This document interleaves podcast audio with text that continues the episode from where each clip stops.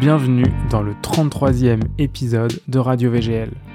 Mon invité du jour est le cofondateur de l'hôtel de campagne contemporain Maison Céronne, Louis-Vincent Voincher. Dans cet épisode, nous sommes revenus ensemble sur son parcours dans la pub et dans la mode, qui l'a mené à finalement créer son lieu au cœur du Perche. Nous avons discuté librement, sans aucune coupure ni aucun montage, et c'est notre discussion qui vous est restituée ici, dans cet épisode 6 de la saison 3. Je m'appelle Arnaud Chanteloup et vous êtes bien sur Radio VGL, le podcast de verygoodlord.com. Avant de commencer ce podcast, laissez-moi vous parler de Bûcherer Paris, mon partenaire pour cette saison 3 de Radio VGL. Bûcherer Paris, c'est un magasin d'horlogerie de 2200 mètres carrés, c'est vraiment immense, qui regroupe 32 marques sur 3 étages au 12 boulevard des Capucines à Paris. La maison Bûcherer propose des montres neuves, bien entendu, mais aussi une sélection de seconde main appelée CPO pour Certified Pre-Owned. Et si vous êtes passionné d'horlogerie comme moi, eh ben je vous invite vivement à aller y faire un tour. Salut Vincent. Salut Arnaud. Ça va? Oui, toi Merci de m'accueillir dans ton, euh, dans ton nouvel euh, abri. Abri, ouais, c'est ça. On, on, est au milieu du perche, là, euh, entre, entre les chevaux, les cabanes, les, les, barrières en bois, la forêt, le, enfin, le bois, on est un petit, un petit bois, quoi. Ouais, un petit bois, c'est ça. c'est une journée dans le perche. Donc, tu es Vincent Louis Voincher.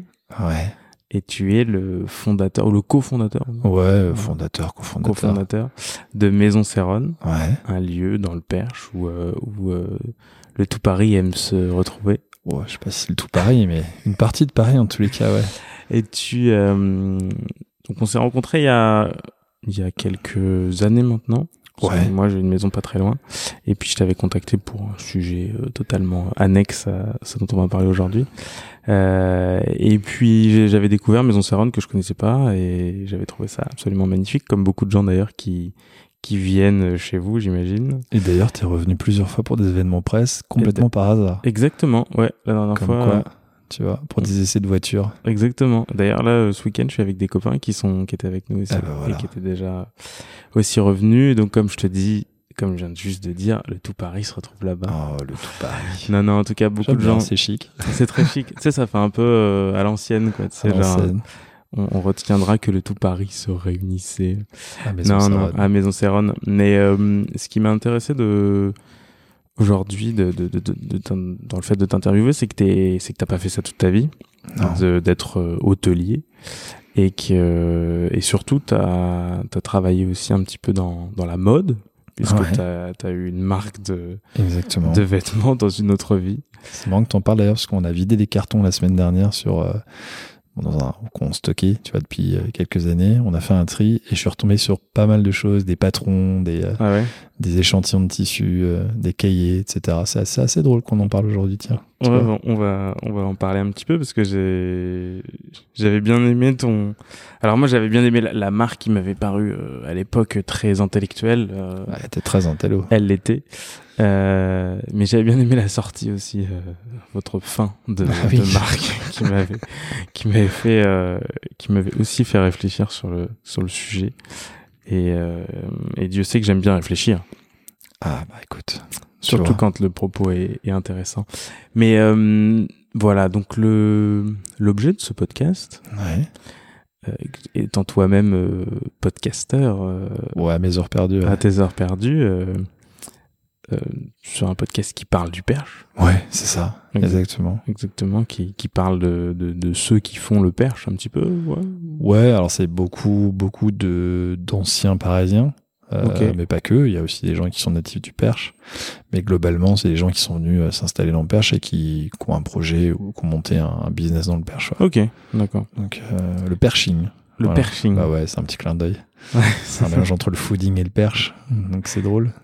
Et, euh, et donc tu, tu, tu, j'avais envie que tu nous racontes un petit peu bah, comment, comment tout ça c'était, comment t'en étais arrivé à faire ça, d'où tu viens.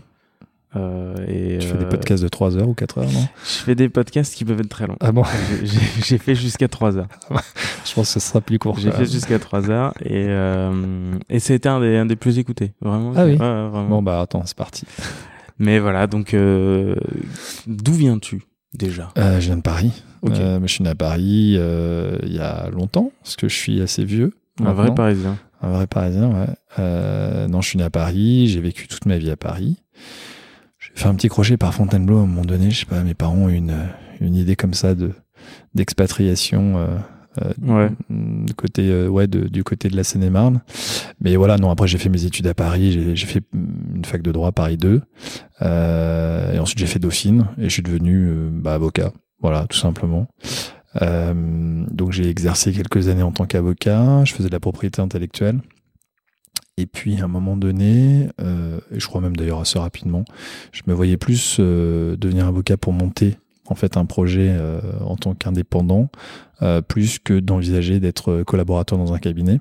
Et donc très vite j'ai monté un cabinet euh, qui a très bien fonctionné, peut-être même trop bien, ce qui fait que j'ai rapidement fait un burn-out au bout de quelques années et j'ai un peu explosé en plein vol. Voilà, donc euh, comme- un peu Comme compliqué beaucoup d'avocats. comme beaucoup d'avocats. Mais euh, bon, voilà, donc c'était c'était clairement pas forcément le, métier dans lequel euh, il fallait que je fasse ma vie. Je m'en suis vite rendu compte et, euh, j'ai monté euh, très vite après une, un petit magazine de mode qui s'appelait So Chic, un petit truc au début, qui a pas mal grossi à un moment donné et qui a généré la création, d'une- la création d'une d'une agence de pub, voilà, qui s'appelait Caviar, qui a, qui est une agence qui a vécu euh, euh, 15-16 ans. Donc, donc une belle agence.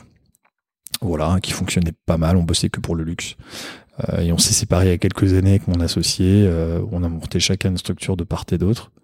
Euh, mais tout en bossant encore avec les mêmes clients. Donc moi aujourd'hui, je continue à bosser pour pour des clients historiques comme Moët Chandon, Dom Pérignon par exemple, ou pas mal de marques de parfums. Ok. Et c'était une, une agence de pub classique. euh, ouais, Ouais, si on, enfin, aujourd'hui on dit du 360, ça, ça veut tout et rien dire. En fait, on faisait plein de choses. En gros, on faisait ce que le client nous demandait de faire.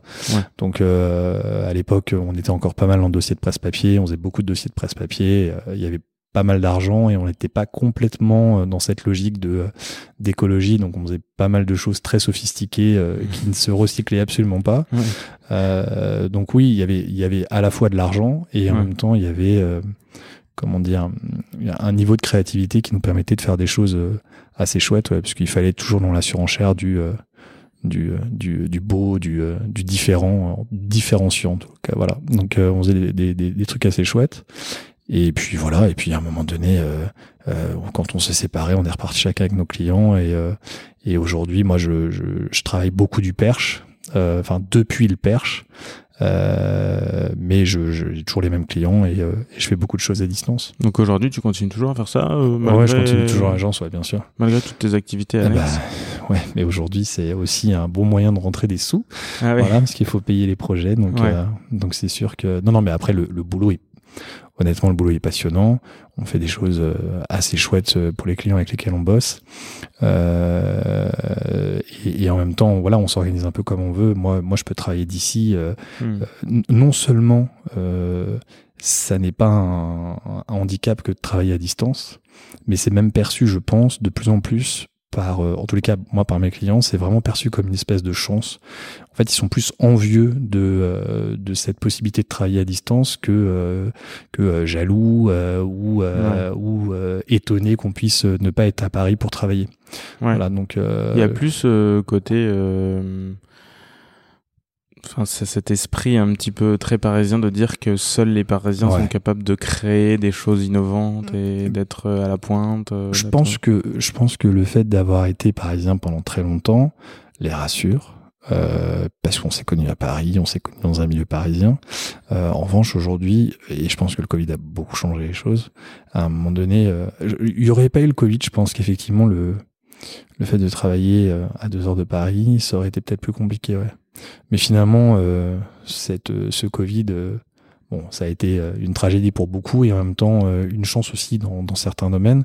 Et Mhm. clairement, pour nous, ça a été ça a été une chance parce que ça a été l'occasion de se poser la question de s'installer euh, plus définitivement, euh, effectivement. euh, C'est le Perche. Covid qui vous a. Ça a joué, ouais, parce qu'au moment du Covid, euh, on rentrait, euh, on rentrait beaucoup à Paris. Aujourd'hui, on y rentre encore de temps en temps, mais c'est c'est c'est c'est plus la majorité du temps, je pense. Ok. Et donc, qu'est-ce qui s'est passé pour que tu te- que tu décides à un moment de créer une marque de vêtements qui s'appelait la, la, comédie, humaine. La comédie humaine. Euh, bah écoute, c'est avec cette tête de, de coq. Euh. En fait, c'est le, le, logo, c'est un c'est un coq qui a été dessiné par Granville, qui est un illustrateur avec qui travaillait euh, entre autres Balzac. Ils ont ils ont fait des, des ils ont fait des ouvrages ensemble, notamment vie privée et publique des animaux. Et c'était des espèces de on est un peu comme dans la fable de La Fontaine, c'est-à-dire que c'était des euh, euh, des récits plutôt politiques mmh. et on utilisait le, le, le, les animaux comme étant des euh, des une espèce de traduction de ce qui se passait dans la société à ce moment-là, sans pour autant la dénoncer totalement et mmh. de façon en tous les cas très claire. Et, euh, et donc oui, ce coq, la, Fontaine. Euh, exactement, c'est ça. Et, et voilà, le coq de Granville, c'était un peu notre notre symbole parce que déjà, on faisait beaucoup de made in France. Enfin, au, départ, on ne faisait que du made in France, donc on voulait avoir un coq. Euh, et puis au-delà de ça, on, on, avait envie de, on avait envie de d'utiliser une, une illustration vraiment historique euh, qui avait un lien avec Balzac. Voilà. T'es un peu lettré finalement euh, dans, dans, ta culture. T'as un côté littéraire? Je, je sais pas si c'est le côté littéraire qui m'a atterri à ça. Bon, j'en ai un, j'ai un petit côté littéraire, mais je pense que ce qui nous plaisait, c'était l'idée, tu sais, c'était toute cette période où on essayait de retrouver des vieilles marques hmm. et de recréer un storytelling autour des marques, ou en tout cas de récupérer le storytelling d'une marque. Et nous, en fait, on s'était dit, on n'a pas de légitimité à lancer cette marque, il faut qu'on ait déjà une histoire à raconter au moment où on va la lancer. Et finalement, le fait d'utiliser la littérature, c'était un bon moyen de se dire, tiens, on va réutiliser tout l'historique de ce euh, des textes en l'occurrence de Balzac mais pas que et mmh. euh, des illustrations de Grandville etc donc tout ça ça va devenir en fait un peu le patrimoine de la marque et ça va nous, nous donner une assise une légitimité euh, à sortir bah, des collections autour d'une thématique etc donc on a eu en fait différents ouvrages de Balzac nous ont servi de thématique pour des collections c'était donc l'idée à la base, c'était c'était quoi cette marque? C'était euh, une... c'était une marque pour hommes. Euh, euh, on faisait pas du tout de femmes, on faisait que de l'homme. on essayait globalement d'utiliser des choses euh, le, le, principe de la comédie humaine, c'était vraiment ce, bon, évidemment, c'est euh, c'est toute cette série de, de, de livres de Balzac, mais c'est aussi euh, c'était aussi une façon de se dire que le fait de s'habiller, c'était euh, une façon justement de jouer une forme de comédie. C'est une comédie de société en fait. Voilà, on sort, on s'habille, on resterait à la maison, on mettrait un jogging, on s'en ficherait un peu. Euh, c'est parce que on est en société qu'à un moment donné, on s'habille et s'habiller, c'est un peu paraître. Voilà. Et, euh, et donc c'était ce, cette idée-là, la comédie humaine, c'était l'idée de se dire qu'on achetait des vêtements pour paraître en société d'une façon ou d'une autre d'ailleurs, ou pour donner une image de soi. Et euh, voilà, donc on a le, premier produit qu'on a sorti, euh, c'était assez ludique, c'était une chemise qui s'appelait la Rastignac euh, où on avait des cols interchangeables dessus. je me souviens, voilà. une sorte de donc, col euh, interchangeable. Donc c'était assez chouette. On pouvait porter la chemise sans col, c'était une espèce de col Mao, et on pouvait rajouter des cols dessus. Il y en avait deux, trois qui étaient vendus avec la chemise. Euh, c'était des, chemises qui coûtaient très cher à faire. Elles étaient faites en France par une boîte qui bossait quasiment exclusivement pour Hermès. Donc euh, effectivement derrière les chemises nous coûtaient un bras. Euh, mais voilà, il y avait une histoire derrière. C'était vendu dans un super écrin qui était une espèce de bouquin. Enfin bon, c'est le, le, le, le branding était assez incroyable autour de la marque. Euh, et puis, je crois que quand même globalement, euh, ça, il y avait au-delà du côté ludique et, et, de l'esprit de la marque, les vêtements étaient quand même relativement bien pensés. Voilà, on était sur des vraiment des vêtements de qualité avec euh, avec des beaux tissus, une belle finition. C'était mmh. en grande partie fait en France. Donc ouais, il y avait un côté assez assez chouette. Puis il y avait toujours ce côté ludique dans le vêtement qu'on retrouvait dans pas mal de pièces en fait. C'est marrant de vouloir créer une, une marque de fringues quand tu fais de la pub je veux dire, tu, t'es, tu vends un peu du, de l'immatériel et puis soudainement tu veux te remettre dans quelque chose de plus physique. Bah, c'est exactement ça en fait. C'est que je pense que quand on fait de la pub, et c'est le problème de plein de gens qui bossent dans la pub, enfin le problème, ou le point de départ de plein de gens qui bossent dans la pub et qui ont, qui ont fait évoluer leur, leurs activités, c'est que je pense qu'on fait beaucoup d'éphémères et euh, on fait du on fait du non palpable. Euh, voilà, quand on sort, bah, je prenais l'exemple d'un dossier de presse tout à l'heure, un dossier de presse ça a quoi? Ça a une durée de vie de un mois. Et mm. pourtant, on va peut-être passer six mois à le préparer. Mais il reste rien à la fin. Et, euh, et nous, à un moment donné, à l'agence, comme ça marchait bien et qu'on avait quand même du temps et que globalement, on avait l'argent pour lancer ce projet-là, on s'est dit, bah tiens, ça va être un petit peu euh, le projet sur lequel on va pouvoir aussi, nous, euh, faire des choses qu'on aurait eu envie de faire pour nos clients, mais qui n'a jamais été validé ou qui n'a jamais été accepté. Donc il y avait une forme de une forme de libération de se dire tiens ok on va enfin pouvoir faire des choses et s'exprimer nous-mêmes sur sur un projet quoi. Ouais, trouver une liberté que le client te, te donnait pas. Et donc la marque a vécu combien de temps? Euh, je crois qu'elle a duré 6 ans. De ah oui, quand même. Ça, a Ouais, été- ouais, ça a duré quand même un certain temps, ça tournait pas mal. On a, c'est une boîte, on est monté, il y a eu 8-9 salariés euh, sur la fin. Donc euh, non, non, il a on avait. eu un bon succès. Ah ouais, ça- ça marchait, enfin, ça marchait bien. On vendait, on vendait, on vendait beaucoup au Japon. Euh, bah, ça plaisait beaucoup aux Japonais Mm. évidemment. Euh, en plus, les coupes étaient euh, fonctionnaient bien avec la morphologie, la morphologie euh, euh, de la population japonaise, parce qu'ils sont un peu plus fins. euh, Mm. Bon, ça a un peu changé depuis, mais en tous les cas, pendant, nous, en tous les cas, quand la marque existait, ils étaient un petit peu plus fins. D'ailleurs, l'anecdote, c'est que moi, j'allais, régulièrement au Japon et je m'habillais là-bas parce que je trouvais que c'était hyper bien coupé pour moi. Donc, Ouais. euh, mais, euh, mais c'était, euh, ouais, on vendait au Japon, on vendait dans pas mal d'autres pays, toujours chez des revendeurs, et on vendait, euh, on avait un magasin euh, dans le dans le dixième rue Yves-Toudic, euh, qui était une agence immobilière depuis, qui était juste en face de l'Alhambra. Et euh, on, voilà, on avait pas mal de pas mal de points de revente, mais on est arrivé à un stade où euh, on avait deux solutions soit on arrêtait, soit euh, il fallait qu'on fasse rentrer un investisseur. Et on s'est dit à un moment donné, quand on a commencé à, rencontrer quelques quelques investisseurs, finalement ils avaient une espèce de gourmandise à l'égard de la marque qui faisait qu'on allait quasiment perdre tout contrôle de la marque, Mhm. alors qu'on avait mis 4-5 ans comme ça à la montée. Et, euh, et on s'est dit, bah, pff, est-ce qu'on a vraiment envie aujourd'hui de bosser pour quelqu'un? Est-ce que c'était l'idée du projet au départ?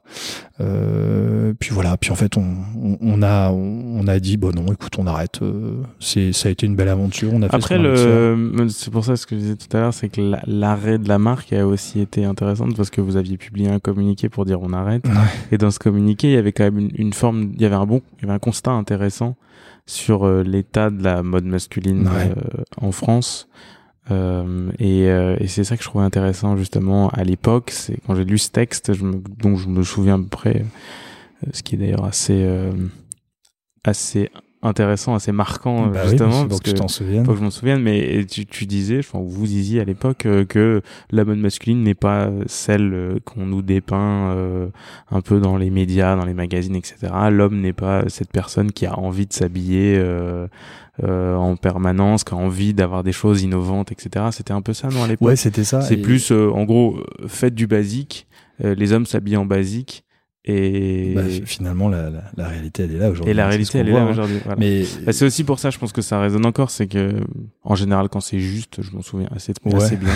Mais euh, mais ouais, en, fait, il- il- quand on a lancé la marque, c'était toute cette, toute cette période où euh, où il y a d'autres marques qui se sont lancées. ouais, c'est clair. Bah, c'était euh, à euh, partir de 2010, 2012. euh, Il y a eu cette, il y a eu une Ouais. phase un peu, bah, c'est euh, l'époque à laquelle moi j'ai créé le blog euh, Regular en, 2000 en 2012, fin 2012, c'est qu'il y a eu forcément une démocratisation euh, de l'accès aux productions, de Ouais. l'accès aux magasins, Internet qui permettait d'avoir comme ça des, ce qu'on appelle des DNVB, des marques qui Mm. se créent sur Internet et qui et qui vendent en direct. Donc il y a eu euh, énormément de marques, de marques qui se sont créées, Cus de Grenouille, Ouais, c'est ça, Ast, voilà. enfin voilà, que toute, une série. Générale. Voilà.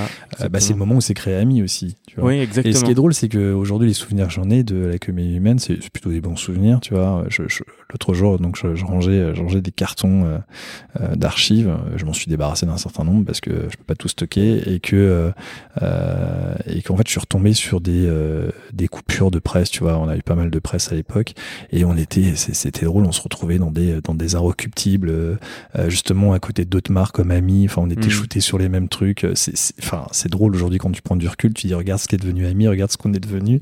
Pas grand chose. Mais Bah, après, Ami, je pense aussi, encore, comme ce que tu disais tout à l'heure, c'est qu'Ami a forcément eu des investisseurs qui sont Voilà, exactement. Mais ils ont fait ce choix-là. que- Et c'est, c'est, vraiment, c'est, Ouais, que ça a été le cas à ce moment-là. C'est soit tu faisais rentrer quelqu'un et clairement tu, tu mettais du pognon, euh, et, et tu, tu développais, euh, Parce qu'il en faut beaucoup, euh, euh, ben voilà. c'est ça. Il en Et je fallait. sais d'ailleurs pas aujourd'hui si c'est, enfin, on sait pas si ce genre de marque est profitable, sûrement, peut-être, j'en sais rien, mais c'est, des business qui sont assez difficiles à tenir aussi. Peut-être que- Camille, oui, parce qu'ils sortent un peu du lot en termes de market et ils ont Mhm. quand même ouvert pas mal de points de vente, donc j'ose espérer pour eux qu'ils sont un minimum rentables. Mais, Mais, effectivement, sur d'autres marques, c'est peut-être plus compliqué. Il y en a quand même beaucoup qui ont végété pendant des années. Mhm. Euh, et euh, et c'est vrai qu'aujourd'hui, euh, nous, on a fait le choix. Enfin, voilà, à l'époque, on avait, on avait fait le choix d'arrêter parce que clairement, on sentait qu'on rentrait dans une impasse et qu'on n'avait pas envie de se battre pendant des années pour essayer de faire survivre une marque, alors Mhm. même que derrière, on avait un autre job qui Ouais. fonctionnait très bien. Ça aurait été un projet d'une vie, on se serait lancé, euh, on va dire, à corps perdu dans ce projet-là peut-être qu'on aurait envisagé les choses autrement. Mais il faut remettre ça dans un contexte d'époque où euh, il fallait, tu vois, non, tout, on allait, on allait tous les ans au Pitié Homo euh, pour aller pour aller vendre notre cam. Enfin, bon, c'est, il y avait toute une, je devais être dans la petite team de français, non Bah ouais, au départ, ouais, puis après, au fur et à mesure, parce que tout début, quand quand t'arrives avec tes jeunes créateurs, on te, on te donne un gentiment un stand pas trop cher, puis après, il faut que tu raques pas mal, tu vois. Et, et c'était plein de choses comme ça. Il y avait beaucoup de frais afférents et beaucoup de dépenses autour de autour de la marque. Euh, et, c'est vrai que voilà, on s'est dit, mais est-ce qu'on a envie d'y passer autant de temps et autant d'énergie pour finalement à la fin euh, se dire qu'on gagne quasiment pas d'argent On gagnait pour ainsi dire pas d'argent avec la comédie humaine alors qu'on en gagnait avec l'agence où il y avait pour le coup beaucoup moins de salariés. Ça. Donc c'était très paradoxal. en général avec ces marques-là, tu es à l'équilibre à la fin. Voilà. Euh, tu te payes et... puis voilà quoi. Et tu te fais un peu plaisir. C'était un peu de danseuse quoi. Mais euh, bon, à un moment donné, la danseuse a commencé à nous coûter cher. et, euh, et puis, puis, puis, en fait, je, je crois que le vrai truc, c'est qu'on avait fait le tour. En fait, on avait compris comment ça fonctionnait. Hmm. Euh, enfin, en tous les cas, on avait compris ce qu'il fallait faire pour que ça fonctionne. On n'avait pas les moyens de la faire fonctionner mieux que ça, mais on avait compris les rouages, on avait compris comment fabriquer des fringues, on avait compris quels ateliers. Finalement, le, le, plaisir que vous aviez eu était aussi un peu dans la création. Ouais, c'est ça, je pense que c'était ça. C'est la création d'une marque. Eu, que vous avez eu créé ça, bah, finalement, c'est bah, fait quoi. Plus des créateurs que des gestionnaires, tu vois. Bah, t'as vraiment, en fait, dans les business, t'as un peu les deux. T'as as les gens qui adorent gérer des business qui sont montés, puis t'en as d'autres qui adorent créer, et qui ont pas du tout envie de gérer derrière. très créer des trucs. Toi, t'es très créer des trucs. Mais moi, bah, j'adore suivre des trucs qui fonctionnent. Ce podcast, on est, les, on est la, parfaite enfin, la parfaite, le parfait exemple. C'est-à-dire que les deux premiers, les deux premières saisons ont réuni, je crois, plus de 200 000, ouais. ont fait de, plus de 200 000 écoutes. Euh, 200 000 écoutes d'ailleurs. Euh, cette, cette liaison était, était très était inutile. Mais euh, et, et, après, bah, j'ai arrêté. Euh, bon, il y a eu le Covid et tout. Ouais, bah, c'est ça aussi. Mais là, voilà, on est on est de retour. On est de retour sur, sur le podcast. on va faire 400 000 cette fois-ci. Exactement, 400 000 une saison. Une saison. Un épisode. Exactement, un épisode. Le tout Paris, comme le tout Paris, voilà. Mais euh, mais c'est vrai que euh, non, ça a été une, ça a été une, vraiment une chouette expérience. Ça a été une expérience surtout pour voir et être capable de vivre soi-même euh, euh le, enfin de s'appliquer à soi-même les conseils qu'on appliquait à nos. Ouais, c'est ce que j'allais dire en fait. C'est aussi bien de, enfin c'est aussi, moi je trouve ça assez salutaire parce que c'est c'est bien euh, de donner des conseils, mais c'est aussi bien de les appliquer. Voilà. Et c'est, il y a beaucoup de gens, je pense, qui n'ont jamais fait ça, qui donnent des conseils, qui disent oui, mais moi je vois les choses comme ça, comme si, mm. mais à la fin, il y a la réalité, quoi, du, des gens qui doivent vendre. Enfin voilà, le produit, est-ce qu'il est commercial, est-ce qu'il n'est pas, comment on le vend, à qui on le vend, et et ça, je pense qu'il y a beaucoup d'agences qui l'oublient et qui d'ailleurs ont pas du tout l'intention de, de passer de l'autre côté de la barrière ou de l'autre côté de l'écran. Ouais, et, puis tu sais, à ce moment-là, on avait un client, euh, on avait un client l'agence euh, qui était euh, des sous-vêtements et des maillots de bain qui s'appelle, enfin c'est une marque qui s'appelle Homme HOM. Mm. Ils sont situés à Marseille, c'est une marque 100% de mes caleçons. ah ouais. enfin, voilà. Donc, voilà, vous le saurez. On a bossé, on a bossé longtemps avec Homme et on a fait, on avait fait pas mal de choses assez chouettes avec eux. On leur a même même designer des collections, tu vois, parce mhm. que euh, il fut un temps où il nous faisait quand même particulièrement confiance. Mais c'est vrai que ce qui nous a aussi aidé, c'était de leur dire, vous voyez, nous aujourd'hui, on est aussi capable euh, de vous conseiller sur un certain nombre de choses parce qu'on a fait une marque de fringues et qu'on est aussi le paradoxe, c'est que ils étaient assez admiratifs de la presse qu'on avait, quoi. Eux n'arrivaient pas à avoir de presse. Vous étiez très. Ouais, mais comme je dis, comme j'ai dit au début, c'est que vous étiez très intello, quoi. Tu vois. Ouais, et puis on était dans une tendance, on était dans un truc un peu global. Donc, ah bah de toute façon, c'était très presse. C'était aussi pensé pour ça, mais euh, mais. Après, ça, c'est peut-être ce que, ce que certaines marques n'arrivent pas à comprendre, c'est que euh, créer pour euh, créer des il y a des choses qui se créent juste pour faire de la presse. Enfin et s'il y a certaines marques qui qui se disent bah non non nous on veut vendre. Alors que bon il y a certains produits euh, ceux qui sont en vitrine des magasins c'est pas forcément ceux qui se vendent le plus c'est ça. Mais, par contre ils sont dans les magazines et, voilà exactement. Mais mais oui ça vous donnait une certaine légitimité auprès de ces marques là ouais, pour ça dire, une légitimité. On a on a vraiment enfin voilà ça nous a vraiment permis de de dire en fait les conseilleurs sont aussi les payeurs. Ouais voilà. Donc, euh... Et pas de l'avoir craché en deux ans, c'est pas mal aussi. Oui. Ouais. Bon, après, ça se crache au bout de six. Ouais, mais c'est pas mal, franchement. Six ans. Je sais pas quelle est la, la durée de, la durée de vie euh, moyenne d'une marque. Je sais pas, mais bon, là, en ce moment, c'est dur pour certaines marques. Mais nous, on est arrivé sur une période où euh, on n'avait pas encore ce concept, tu sais, de, euh, de tu collectes des fonds sur la Ouais. base d'une collection que tu vas designer, que tu vas fabriquer, et en fait tu ne la lances, la, enfin, Ouais, tu la lances préco, fabriquer. ça, Voilà, la ça. précommande, ça a changé beaucoup. La précommande, ça a tout changé. Nous, à l'époque, on n'était pas encore dans ce registre-là. Et il faut imaginer qu'à l'époque, quand tu avais des revendeurs qui t'achetaient tes collections, et s'ils les vendaient pas, et Mm. au moment des soldes, s'ils les, euh, ils n'arrivaient pas les écouler, ils te les renvoyaient, en fait. Hmm. Donc, tu étais obligé de racheter tes propres collections. Ah, tu rachetais. Ah ouais, t'avais pas le choix. Donc, euh, ça, ça, souvent, le. Ils achetaient pas vos stocks? Alors, ils achetaient les stocks, mais ils te demandaient de les reprendre euh, à la Au fin. Ou euh, ce qu'ils faisaient, sinon, c'est qu'ils te demandaient de faire un avoir sur la nouvelle collection. Enfin, Ah tu vois, oui. c'était vraiment galère. Donc, euh, il faut imaginer que tu avais quand même. C'est pour ça que aujourd'hui, trésor, c'est. voilà, c'est pour ça qu'à un moment donné, faire rentrer un investisseur à l'époque, c'était quasi indispensable. Ouais. Aujourd'hui, on peut penser les choses différemment parce qu'il y a vraiment cette de précommande qui fait que euh, tu peux avoir en fait une trésorerie que tu te constitues avant même de lancer ta collection. Hmm. Et ça était- reste euh, pourtant assez dur euh, pour les marques qui font ça. Et ça peut être dur aussi, mais donc à plus forte raison quand tu remets ça dans un contexte d'il y a euh, une quinzaine d'années, là effectivement on se dit ah ok mais en fait il fallait avoir 500, 600 000 euros de trésor minimum pour lancer ta collection Ah, pour faire et, tourner. euh, et te dire que tu avais le risque qu'on te renvoie ta collection à la fin quoi. Et donc, euh, ce, ce, ce texte de sortie de fin de marque, Ouais. Toi, qu'est-ce que t'en gardes aujourd'hui? Enfin, je sais même pas si tu t'en souviens. Toi, Ah si, je me souviens très bien, c'est moi qui l'avais rédigé, mais, euh, Mais que- justement, c'était drôle parce que avec mes associés, euh, moi je leur avais dit, de toute façon, à partir du moment où on tire notre révérence, il faut le faire de façon élégante. Euh, on a essayé de l'être sur tout ce qu'on a fait autour de cette marque, il faut l'être, il faut, enfin, faut le faire jusqu'au bout. Et on, il faut qu'on explique pourquoi on arrête, parce que je veux pas du tout. euh, je, je voulais que ça serve aussi d'exemple, pas forcément Mhm. que pour euh, des marques de vêtements, mais pour tous les types d'entrepreneurs, et dire, vous savez, un échec, même si en France, pendant des années, on a considéré que euh, l'arrêt d'un projet, l'arrêt d'une marque, l'arrêt d'une entreprise, c'était un échec. Euh, moi, je pense qu'au contraire, c'est le début d'autre chose. Et c'est surtout La preuve. la preuve. La et c'est surtout et c'est surtout le fait de dire, euh, c'est pas parce qu'on échoue sur un projet qu'on va échouer sur tous ces projets. Euh, et que parfois même, à l'inverse, il vaut mieux faire le choix d'arrêter un projet plutôt que de se planter totalement. ouais, complètement. Et euh, donc on a... sous l'eau. euh, ouais. Exactement. Et puis de Vraiment, se surendetter, faut- etc. Enfin, tu vas te retrouver dans une situation S'arrêter avant que ce soit trop dramatique, c'est un très bon conseil qu'on peut donner à tout le Bah monde. voilà. Donc, euh, donc Et on- pas avoir euh, le l'ego, surtout ne jamais avoir d'ego globalement dans la dans la vie, vaut mieux pas trop en avoir, mais ne pas avoir l'ego de vouloir pousser jusqu'au bout en disant non, je vais y arriver. Bah, c'est que ça. Bah, le- de toute façon, c'est souvent euh, le, ce, ce, ce péché euh, d'orgueil qui fait que euh, tu te Voilà, retrouves dans une situation qui est un peu compliquée. Mais voilà, nous, on s'était dit, en fait, on n'a pas d'orgueil. On, voilà, on va expliquer pourquoi on arrête très simplement, de façon extrêmement claire, euh, et en même temps faire un constat sur un marché euh, de la mode masculine qui est pas du tout celui qu'on nous avait vendu il y a quelques années quand on a commencé à se lancer. Euh, c'est vrai qu'à un moment donné, il y a eu un engouement de la presse. Tous- tous les journalistes euh, disaient ah l'homme et la nouvelle femme euh, en termes de ça. en termes de mode, euh, vous allez voir en fait le marché masculin va exploser, enfin ça va être incroyable, etc. Sauf qu'en fait, on s'est rendu compte assez rapidement que l'homme ne fonctionnait pas du tout comme la femme. Alors pour plein d'autres sujets aussi, hein. mais en tous les cas sur la mode pas du tout de la même façon. Euh, alors attention, instant misogyne, euh, je blague. Mais euh, le, le truc c'est que souvent une, une nana va s'habiller de façon plus impulsive, c'est-à-dire qu'elle euh, elle aime, elle achète. Voilà, euh, c'est, elle se fait plaisir et elle a bien d'ailleurs, elle a bien raison. Euh, Il y a ce côté, je ne réfléchis pas à l'acte euh, Mm. d'achat autour d'un vêtement. Euh, L'homme, il intellectualise trop, quoi, tu Ouais. vois. Et, et d'ailleurs, encore plus avec une marque qui se voulait intellectuelle.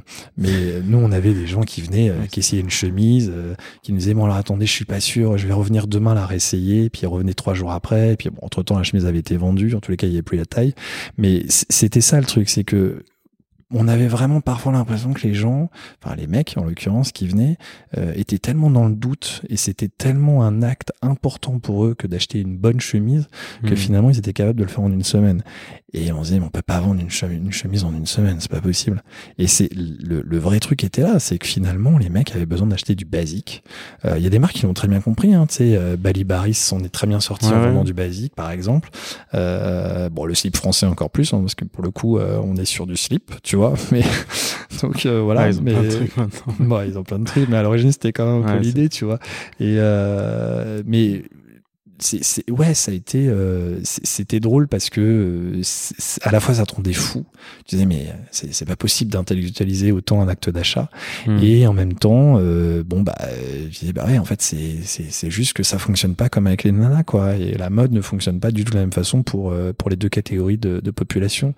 Et, et en plus, je pense que à l'époque, euh, euh, ce qui nous a pas aidé, je le dis avec un sourire, c'est que on avait un, on, avait deux, deux, deux, mecs qui avaient fondé, tu sais, un blog qui s'appelle Bonne Gueule, qui, avait, qui parlait un peu de nous. Alors, ils, étaient sympas parce qu'ils nous faisaient un peu de pub, mais, mais en même temps, comme eux intellectualisaient énormément l'acte d'achat sur un vêtement, je pense qu'en plus, la population qui nous envoyait était complètement dans cette dynamique-là, tu vois. Donc, euh, voilà, c'est. Mais donc, il vous avait euh, recommandé. Ah oui, il nous avait recommandé. On a même fait une collab ensemble et ah tout, donc c'était plutôt chouette. Mais mais c'est vrai que on est à l'époque, ils faisaient pas leurs vêtements, tu vois. Donc ils faisaient des collabs avec des marques.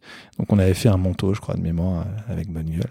Bon, c'était sympa, mais mais c'est vrai que la population euh, qui suivait Bonne Gueule, elle avait comme ça besoin d'être ah vachement rassurée, tu vois. Donc et puis c'était c'était comme tu dis on, on rentre dans le produit, on rentre dans, le, dans la fibre. Tout était dans, le détail. D'où vient le coton, d'où vient le. C'est exactement ça. de coton dans le, dans le fil. C'était presque ça, nombre de fils, etc. Donc c'était compliqué. Alors heureusement, on avait quand même une vraie belle fabrication et, des beaux produits, donc on rentrait vraiment dans le process, mais c'est juste qu'on passait beaucoup de temps à l'expliquer. Il y avait une grosse intellectualisation autour de la vente, quoi. Donc c'était pas forcément simple, voilà. Bon, Toi, t'étais en boutique, non tu... moi, ça arrivé de passer en boutique, puisque c'est aussi ça qui est drôle. C'est aussi de voir la, la réaction du client moi, ça m'arrivait même le samedi d'être en boutique, je trouvais ça chouette. Euh, moi, ça m'a toujours amusé de faire ça, en fait. Et ça en parallèle de l'agence, quoi. En parallèle de Donc l'agence, vous laissez quand même un peu de, de temps. Bah, le, samedi, ouais, on avait quand même. Bah, non, mais même là, je veux dire, c'est au quotidien, t'as quand même une gestion. Euh. Bah ouais, non, justement, c'est aussi une des raisons pour lesquelles on a arrêté, c'est qu'à un moment donné, on a carrément mis en danger l'agence parce que moi, je passais beaucoup ah de temps sur la comédie humaine, tu vois. Donc ça a aussi été un choix. À un moment donné, on s'est dit, ok, oula, attends, il y a un truc qui ramène de l'argent. Pour gagner ta vie avec, la, avec l'agence ou avec la marque, c'est pas les mêmes. Exactement. Donc on a on a un peu remis tout, euh, on a refait table rase. faut, être, faut être rationnel aussi. Hein. Bah, c'est ça, hein, tu vois. Surtout que c'était l'agence euh, l'agence qu'on avait montée, tu vois, elle, s'était faite quand même un, allez peut-être pas un nom mais un prénom, tu vois. Elle était un peu connue dans le milieu. Mm. Euh, les, toutes les marques de luxe avec lesquelles on bossait, c'était vraiment des, des, des, des, clients fidèles. Et qu'est-ce qui a fait que vous étiez rapproché de marques de luxe comme ça à l'époque Un peu le hasard, c'est le magazine en fait. Ce qui s'est passé, c'est que ah oui, le magazine. ouais, le magazine, on, tu vois, on faisait pas mal de photos, euh, euh, ce qu'on appelle de l'édito, tu vois. Mhm. Donc c'était euh, c'est pour pour plein de choses, de l'horlogerie, de la joaillerie, etc. Et en fait, le premier client qu'on a eu, c'était c'était Chaumet, parce qu'on avait fait une série pour une série de mémoire, hein, je crois que c'était une série de montres. Et, et en fait, ça leur avait plu, le contexte de, de la série plu. Ils ont dit, ah, bah, nous, ça tombe bien, on a un lookbook à faire un peu dans le même esprit. bah, on s'est dit que vous pourriez éventuellement le faire. Puis ça s'est fait comme ça, en fait. Et le premier client, on a emmené un deuxième, un troisième, et puis on a, voilà. Et en fait, on, on, on s'est spécialisé, enfin nos clients nous ont spécialisé en beauté, puisque après on est rentré chez L'Oréal Luxe. Et alors là, en fait, on a bossé pour Lancôme, pour pas mal de marques euh, luxe de chez L'Oréal. Enfin bon, Lancôme déjà, c'est quand même la plus luxe de L'Oréal. Et euh, j'allais dire, je savais même pas que L'Oréal avait une partie luxe. Ah ouais, si si, ils ont une grosse partie luxe. Ah, Lancôme, Lancôme entre autres. Ouais. Euh, voilà, maintenant ils en ont plein d'autres, parce que maintenant ils ont racheté Prada, etc. Mais mais ah, c'est vrai qu'à un moment donné, euh, je suis pas du tout. Lancôme, c'est la grosse marque de L'Oréal. Ouais. C'est, euh, je sais plus combien de milliards de chiffre d'affaires par an, mais c'est. Alors s'il y a bien un domaine dans lequel je suis nul, c'est la beauté. Ah oui. Surtout la beauté T'es pas très rouge à lèvres et tout. Je suis pas euh, très je blush. un peu déçu quand même. Merde. euh, donc ouais, non, Lancôme grosse marque, euh, parfum et, euh, et beauté et, euh, et puis il y a aussi le skincare, tu vois, où il y a quand même aussi pas mal de pas mal de boulot. Donc nous on bossait avec cette marque et, et on faisait énormément de choses pour pour eux et et ouais, on s'était fait une petite réputation. Donc à un moment donné, l'agence a commencé un peu à être en danger parce que moi clairement j'avais plus vraiment le temps de, hmm. de faire mon boulot dessus quoi et moi j'étais pour le coup j'étais un peu plus créa euh, dans dans dans l'équipe Ok, et donc après vous, on est en quelle année là? Parce que moi je. Ouais, c'est horrible les années là. Ouais. Parce qu'en fait, je vais te faire, je peux te faire mal un peu parce que là.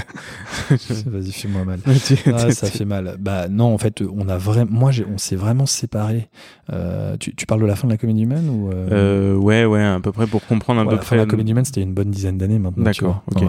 Et euh, donc après, on a continué. Donc l'agence. Non, c'était il y a moins de 10 ans forcément, parce que le blog a 10 ans. Ah ouais, bah. C'était quoi en 2000 Toi, t'avais peut-être commencé un peu après qu'on ait démarré la marque, non? 2000, 2014 Ouais, un c'est peut-être, ou- t'as peut-être raison, c'était peut-être euh, 7 ans, tu vois. Mm. Je- euh, les- en fait, les années passent tellement vite et à un moment donné, t'occultes beaucoup de choses, donc euh, euh, je saurais même plus te dire. Mais en tous les cas, Ouais. tu vois, si tu me demandes quand est-ce qu'a été créée l'agence, je suis même pas capable de te le dire, je m'en souviens même plus. Ah oui. Euh, le magazine non plus, tu vois. Euh, je sais pas Alors, très date. et Sochi qui existe, et c'était Sochi. ouais, c'est c'est chic, ouais. Sochi existe toujours. T'arrives à le dire? Sochi qui existe Faut pas que tu le dises toujours. Trois fois d'affilée, Ouais, sinon tu vas. So chic, non, non, il n'existe plus. Ouais. Euh, c'est un magazine qui s'est arrêté il y, a, il y a quelques années aussi. Euh, bah, tout simplement parce que ça a été la période où, tu sais, euh, tous les annonceurs commencent à partir sur le digital Hmm. et que, euh, et que voilà, clairement, nous, on n'était pas très digital. C'était un très beau magazine. Ah, c'était du papier. Ouais, c'était Ah, du papier. ok. ouais, du papier. Bah, regarde, si tu te retournes, t'en as un derrière toi là-bas. Tu vas voir. Désolé, il vous manque l'image, mais bon. Non, il vous montre l'image, ouais. Je, je prendrai peut-être une petite photo. Mais, euh, Parce que je me retourne et c'est très joli. hein. Ah ouais, bon voilà, c'est une cover. C'était un magazine un peu, un peu, un peu cool, un peu luxe, euh, trimestriel. Et c'était vendu? Ouais. C'était vendu en ouais. kiosque, mais c'est surtout diffusé dans les hôtels. Donc euh, tous les hôtels un peu, un peu luxe à Paris, entre autres. Puis quelques. Sorte ce qu'on appellerait aujourd'hui un, un MOOC. Ouais, exactement. C'est un MOOC. Bah, D'ailleurs, c'est sur une table basse. C'est assez drôle, tu vois. Un coffee, un coffee table un coffee table book. Mais Mon non, c'était fils ça. pourrait dire un MOOC. Un MOOC. ouais, c'est c'est exactement ça. C'était un- c'était censé être une- presque un, un bel ouvrage, tu vois. Donc il y avait 5-6 Mhm. séries mode dedans, il y avait un peu d'actu, mais c'était surtout, euh, voilà, c'est un peu de mode, euh, des articles de fond sur, euh, sur la mode, la joaillerie, etc. Mais mm, tu, tu- tu vois, sur le contenu, on, aurait, on pouvait s'approcher un peu d'un Vanity Fair, tu vois, D'accord. avec des sujets un peu. Ah oui, il y a euh, quand même des un peu articles. Oui, oui, il y a des articles, il y avait pas mal de choses dedans. Et puis c'était en quatre langues français, anglais, euh, on avait du chinois, non, même cinq langues à un moment Ah donné, parce que là, je suis en train de penser, mais français, anglais, russe, euh, chinois et arabe. Voilà. Bon, le russe en ce moment est moins à la mode, mais euh, pas très voilà, tendance. on n'aurait peut-être pas gardé le russe aujourd'hui. Mais Mais, euh, ah oui, c'est- c'est incroyable d'avoir. euh, Et vous avez fait combien de- d'exemplaires? Enfin, pas d'exemplaires, mais de, de deux numéros. je trouve qu'on était allé jusqu'au numéro 34. Comme c'était un trimestriel, tu vois, ça permet de compter. Ouais, quand même. Donc, euh, ouais, on a dû arrêter au 34 ou au 35, ouais. Donc, euh, Comme dans la mode, c'était aussi un constat de du temps, je dirais. Ouais, ou- c'est un, bah, un constat d'une époque. Le magazine a créé l'agence, mais après l'agence, elle a vécu toute seule, tu vois. Donc euh, on, on a continué le magazine parce que ça nous faisait vraiment plaisir de le continuer. Puis, puis économiquement, c'était une entreprise euh, à proprement parler, donc euh, elle avait son modèle économique. Puis quand on a commencé à, à baisser en pub, finalement, on mettait de l'argent dans le magazine. Enfin, l'agence mettait de l'argent dans le Ouais. magazine pour le soutenir parce que c'était une belle vitrine aussi, tu vois. Ouais, sûr. que- Et puis c'est jusqu'à un moment donné, on avait suffisamment de boulot, suffisamment de clients et suffisamment de, de réputation pour euh, se dire qu'ok, ce magazine pouvait s'arrêter et l'agence pouvait euh, continuer à, à fonctionner euh, indépendamment. Donc non, c'est juste parce qu'on avait enfin, clairement, on avait marre de foutre du pognon dedans, quoi. C'était exactement ça. le- La raison, c'est que euh, il y a eu moins d'annonceurs papier, Mm. euh, on avait des super annonceurs euh, et qui à un moment donné nous ont dit bon bah en fait nous la page de pub, euh, on aimerait bien que vous nous fassiez des tarifs puis les pages de pub euh, Ouais. tu vois. Mais on avait Donc vous avez vu euh, vraiment de manière, euh, enfin en, en réalité, de manière euh, quotidienne, euh, la, la disparition du papier, Ah oui, enfin, on du l'a- moins la ah, diminution. mais clairement. de-. Clairement, et surtout, on l'a, on, on l'a anticipé euh, parce qu'on a quand même, on n'a pas attendu d'avoir vraiment plus aucun Ouais. annonceur pour l'arrêter, mais euh, on avait des beaux annonceurs, on avait Hermès, Vuitton, enfin tu vois, on avait vraiment Mhm. des, des, des, des belles marques qui nous suivaient et donc qui payaient pour le coup relativement cher des pages de pub. C'est ce qui finançait le magazine, c'était son modèle économique, mais euh, mais à un moment donné, tu te dis bah euh, ok, si tous ces gros annonceurs s'en vont, tu t'as pas vraiment 50 solutions quoi. C'est forcément faut que tu les finances Mhm. euh, ces pages. Donc euh, trouver d'autres annonceurs. ouais. Ouais, il y en avait pas parce que parce qu'en réalité, ils partaient tout sur le digital. Hmm. Voilà, ou alors tu faisais des super tarifs et là, ça avait plus de sens. Ouais. Ouais, Voilà. parce qu'il faut quand même payer l'édito, quoi. tu vois. Ouais, exactement. Payer l'édito. Tu sais, 6 prod, 6 voire 7 prod en mode, c'est quand même un peu de pognon. Mhm. Euh, chaque article était euh, illustré d'une photo qui était faite spécialement pour nous, Ouais. tu vois. Donc, enfin, il y avait vraiment des prods qui étaient organisés, y compris pour les articles. Mhm.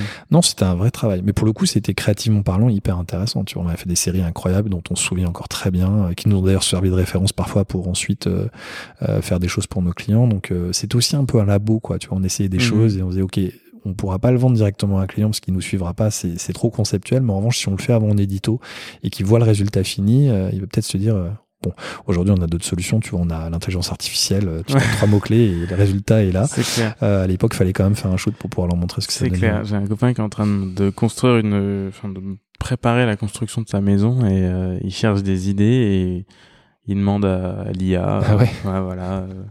Bon, si la maison elle toit à l'envers, faudra qu'on. incroyable le truc enfin, ça te sort des des, des idées Ah ouais des, des ouais des projets des ouais des- je sais pas c'est c'est c'est tellement réaliste euh, en plus aujourd'hui là mais Moi, ça me fait flipper, mais. euh, ouais moi ça me fait pas flipper mais c'est je pense qu'il vaut mieux maîtriser le sujet que de le que dans de que juste de le regarder quoi tu vois parce que je pense que C'est vrai, mais tu vois, euh, moi j'ai encore des clients, euh, on, en parlait il y a quoi, 10-12 jours, où euh, on est en train de travailler sur un, sur un nouvel étui pour un nouveau féminin, un nouveau parfum féminin. Et, euh, et, et, à un moment donné, dans le brief est rentré le ça serait pas mal qu'on puisse donner l'illusion que ça a été fait par une IA, quoi. Et je me dis, mais c'est tellement pas du tout valorisant de se dire qu'une marque comme la vôtre, qui est quand même pour le coup une grosse marque, euh, vante le fait que le nouvel étui de son nouveau féminin aurait été fait par une IA. Je trouve que c'est Ouais, pas très après je valorisant, pense tu que c'est un peu des mots clés Ouais, c'est ça. qui parlent aujourd'hui comme à, à l'époque euh, tout le monde voulait faire des NFT Ouais, c'est ça. Donc ça va passer, aussi je vite pense, que ça a euh, disparu euh, Ça va passer. Mais en tous les cas, euh, c'est vrai que euh, je suis pas. Ouais, c'est cette IA sur sur la, la création. je sais pas. Je faut, faut plus le prendre comme un outil d'aide, ouais. Ouais, un outil, bon, de toute façon, quand tu vois quand tu l'utilises, il est pas autonome, hein, Dieu merci, mais j'ai déjà non. utilisé. Non, mais il... pour le pour le- le cerveau humain est quand même beaucoup plus complexe aujourd'hui. Alors c'est sûr qu'ils arrivent, une IA arrive à faire beaucoup beaucoup de choses euh, que nous on n'arrive pas à faire en très peu de temps, etc. Euh, même euh, euh, faire des calculs, des choses comme ça, ou même réunir des textes, des trucs. Enfin, mais à la fin, le résultat il est quand même moins propre que. Ouais, mais tu te rends compte qu'aujourd'hui, le podcast qu'on enregistre, ça se trouve, dans 5 ans, c'est un, c'est une IA qui la fera à notre place. Ouais, exactement. Ça et... et il posera des questions incroyables parce que Bien plus pertinente que les tiennes. Exactement, parce qu'il aura scrappé euh, toute ta vie euh, en long, en large, en travers. Je Mais blague, alors, le 24, évidemment. le 24 mars euh, 2017, quand vous êtes, quand vous Ah, êtes allé au restaurant, qui suis bon en date, Ouais, tu sais. Alors là, c'est parfait. Mais ce sera une IA qui répondra. hein. Horrible. Ah oui, c'est vrai. c'est ça. Mais euh, et donc, donc à, ce moment-là, donc tu vis à Paris, euh, Ouais. t'as, t'as ton agence, Ouais. euh, disons que tu- vous avez fermé la la marque de, de vêtements. Ouais. Mais donc à ce moment-là, qu'est-ce qui se passe euh, pour que vous, je dis vous parce que vous êtes deux dans ce projet, hein. Ouais. Décider de partir dans le perche pour que ouais, pour que vous vous rapprochiez d'ici. Ah, bah. En fait, à l'origine, c'était une maison de campagne. Tu vois, on a fait pas mal. De... On a acheté une vieille. attends, juste arrête tout de suite. Ouais. Tu dis ça, mais c'est vraiment vrai? Ah oui, c'est vraiment vrai. Genre vous avez vraiment, vous vouliez vraiment faire une zone de campagne. Je vais te raconter toute l'histoire comme ça, tu vas voir que c'est vraiment vrai. Parce que fait- j'adore le story ce storytelling. hein. Il est génial, hein. franchement, de l'avoir le coup, trouvé, je trouve ça. pas du tout Mais s'il est vrai, oh, ça perd un peu de son charme parce que j'aimais bien cette, cette idée Ah de storytelling. Non, Mais- c'est- non, non, c'est en Ouais, fait ce qui s'est passé, c'est qu'on avait. Parce qu'elle est quand euh, même grande cette maison. Ouais, mais tu, vas comprendre pourquoi. Tu vas, place. tu vas comprendre pourquoi elle est grande. Parce qu'en fait, euh, j'avais une maison de campagne. euh, initialement, j'avais une maison de campagne euh, un peu plus dans le sud du Perche, du côté de Nogent, Nogent D'accord. Métro. Ouais. Et euh, une, une jolie maison, tu vois, il y avait trois chambres, c'était sympa. Mm. C'était un truc qu'on avait acheté euh, il y a quelques années euh, avec mon ex, justement. Et quand on s'est séparés, euh, on a décidé de garder encore la maison. Mm. On n'a pas vraiment, envie- on n'avait pas eu envie de la vendre tout de suite. Donc on y allait chacun séparément, évidemment, bah, on comme des mômes quand t'es divorcé, tu vois, un week-end Mm. sur deux. Et euh, Garde partagée. et- Garde partagée, ouais. Puis bon, à un moment donné, voilà, la question de la, de la, de la vente s'est posée, euh, voilà. Mais quand moi j'y allais le week-end et on y allait avec nos potes, etc., on, on était toujours une vingtaine dans la baraque. Il y avait trois pioles et c'était compliqué. Il y avait un hôtel juste à côté, donc moi hyper sympa. Je prenais euh, des chambres d'hôtel, c'est moi qui les payais, tu vois, pour vraiment accueillir les potes.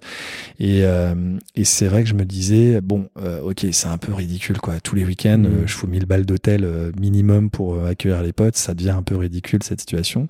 Donc quand on s'est posé la question de soit la vendre, soit la garder, enfin de racheter mes parts, de, enfin racheter, racheter ses parts de la maison, Ouais. on a dit ok, euh, on, on, on la vend euh, et on rachète autre chose euh, ailleurs dans le Perche, parce que le Perche nous plaisait. Mais grand. Voilà, plus grand, un truc un peu sympa, où on peut faire la fête avec les potes et tout, et où on n'aura pas la sensation de, de devoir payer des chambres d'hôtel tous les week-ends.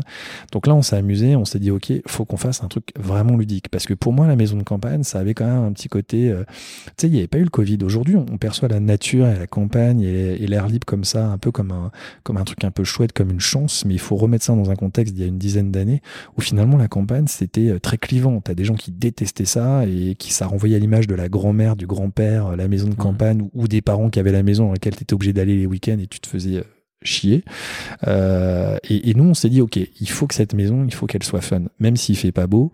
Euh, ok, il y aura un feu de cheminée, une cheminée, etc. Mais il nous faut des trucs un peu cool. Il nous faut une mhm. salle de ciné, il nous faut une salle de karaoké, euh, euh il nous faut une piscine parce que euh, si on peut pas se baigner euh, l'hiver alors que finalement on a une grande maison, c'est un peu dommage. En fait, on s'est amusé un peu à faire la maison de tous nos délires. Quoi. C'est un peu euh, la maison qu'on aurait eu envie d'avoir en étant gamin pour inviter nos mmh. potes. Et voilà, on est parti là-dedans. Alors, c'est vrai qu'aujourd'hui, toi, euh, tu dis ah, le storytelling et tout, mais en fait, c'est pour le coup, c'est pas un storytelling parce que c'est vraiment. Bah, c'est con parce que là maintenant vous pouvez plus accueillir vos potes, vos potes parce que la maison est ah, bouquée tous les, ouais, on les, accueille, on les accueille autrement. Ou il y a des moments où on n'est pas ouvert, heureusement, mais non, non, mais on les, on les accueille quand même. Mais c'est vrai que euh, c'est vrai que c'est voilà, on a un jour on a, euh, on avait pas mal d'amis, euh, de clients de l'agence, tu vois, c'était un peu un mélange, mmh. pas mal de monde qui venait dans cette maison. J'avais déjà créé un petit compte Instagram qui s'appelait euh, Maison Céron tout simplement. Maison Céron parce que Céron, Sainte Céron les, les, les c'est le nom du village. Euh, donc on a fait très simple, on avait fait un petit logo. Ça n'a pas référence au, au non, rien à voir, ça s'écrit pas pareil. et, euh, et ce qui est euh, et ce qui est marrant, c'est qu'en fait les potes ont commencé à, à mettre à nous enfin à taguer euh, le compte, etc. sur sur leurs photos. Et en fait ça s'est fait comme ça. Et au bout d'un moment, t'as des potes de potes qui ont commencé à nous appeler, enfin à nous envoyer des petits mmh. messages sur Insta en disant ah mais comment on fait pour réserver une chambre? J'ai des amis qui sont chez vous et tout. Donc ça nous a fait rire, tu vois. Et, en fait, rapidement, euh, ça nous a un peu, alors je vais pas dire dépassé, c'est un grand mot, mais on a commencé à avoir vraiment pas mal de demandes. Mmh. Et c'est là qu'on s'est dit, on va faire une bascule. On dit, bah, attends, euh, c'est con, y a un truc, euh, pourquoi pas ouvrir cette maison en, maison d'hôte quand on, quand on, finalement, on n'a pas vraiment besoin de recevoir du monde. Et en fait, euh, bah, c'est devenu une vraie maison d'hôte, quoi, tu vois. Donc aujourd'hui, c'est ouvert tous les week-ends. On est ouvert que les week-ends, sauf l'été, où on est ouvert tous les jours. Mais sinon, on est ouvert toute l'année. Et aujourd'hui, le projet a grossi, parce que tu vois, il y a 20 salariés. On fait 20, 20 salariés, c'est énorme. Ah ouais, Après, grosse, pression. Hein. L'hôtellerie, ça. Il y, a, un pack dans l'hôtellerie, parce qu'on on fait des travaux de rénovation. dans l'équipe, on a une partie, euh, on a une partie des, euh, des salariés qui sont sur la partie euh, expansion du projet. on a fait le choix de nous, les salariés, parce que c'était beaucoup plus, mmh. beaucoup plus évident pour nous. C'est un, un, projet qui va durer 2-3 ans, tu vois. Donc, où on a agrandi le projet, il y a 75 hectares, on a des chevaux, on va faire des écuries. Enfin, on est en train de les faire d'ailleurs. Oui, j'ai vu ça sur la route. Là. C'était. C'est assez monstrueux comme travaux. De loin, c'est impressionnant. Hein. ouais. on fait tout, on fait tout en interne et euh, et on, tu vois, enfin, on fait en sorte que que ce projet euh, soit soit intégré dans une logique économique et une logique euh, architecturale liée au perche, tu vois. Donc, et donc, vous êtes vous avez atterri à Sainte-Céron les Mortagnes euh, par hasard euh Bah oui, ce village, euh, en fait, c'est la maison qui nous a trouvé, tu vois. À un moment donné, on cherchait. c'est marrant, mais on me demande souvent parce que moi, bon, voilà, j'ai une maison bah pas loin de chez vous. Pas très loin, c'est vrai. Euh, et, et, et, à chaque fois, on me dit, mais comment vous avez trouvé, pourquoi, comment, euh, mais comment t'es arrivé là, tu connaissais avant et tout ça? Je dis, bah non, écoute, euh, je suis allé sur le bon coin, on a bah checké un peu les maisons autour de Paris, pas trop cher, euh, et puis on est tombé sur cette maison qui était super mignonne, et puis voilà, on l'a acheté. Et euh, parce que bon, en plus, bon, encore une fois, comme tu disais, avant le Covid, les prix étaient pas exactement les mêmes qu'aujourd'hui. Ça a bien changé. ça a bien changé, exactement. C'est comme tu dis, tout le monde veut être dans le perche aujourd'hui. Ouais, voilà, tous les gens veulent, bah, je dis, bon, j'ai tout, tout simplement dans mes potes très proches, j'en ai déjà deux qui ont acheté tu vois. une maison. Donc grâce à eux, euh, les prix ont bien augmenté. Merci. Voilà.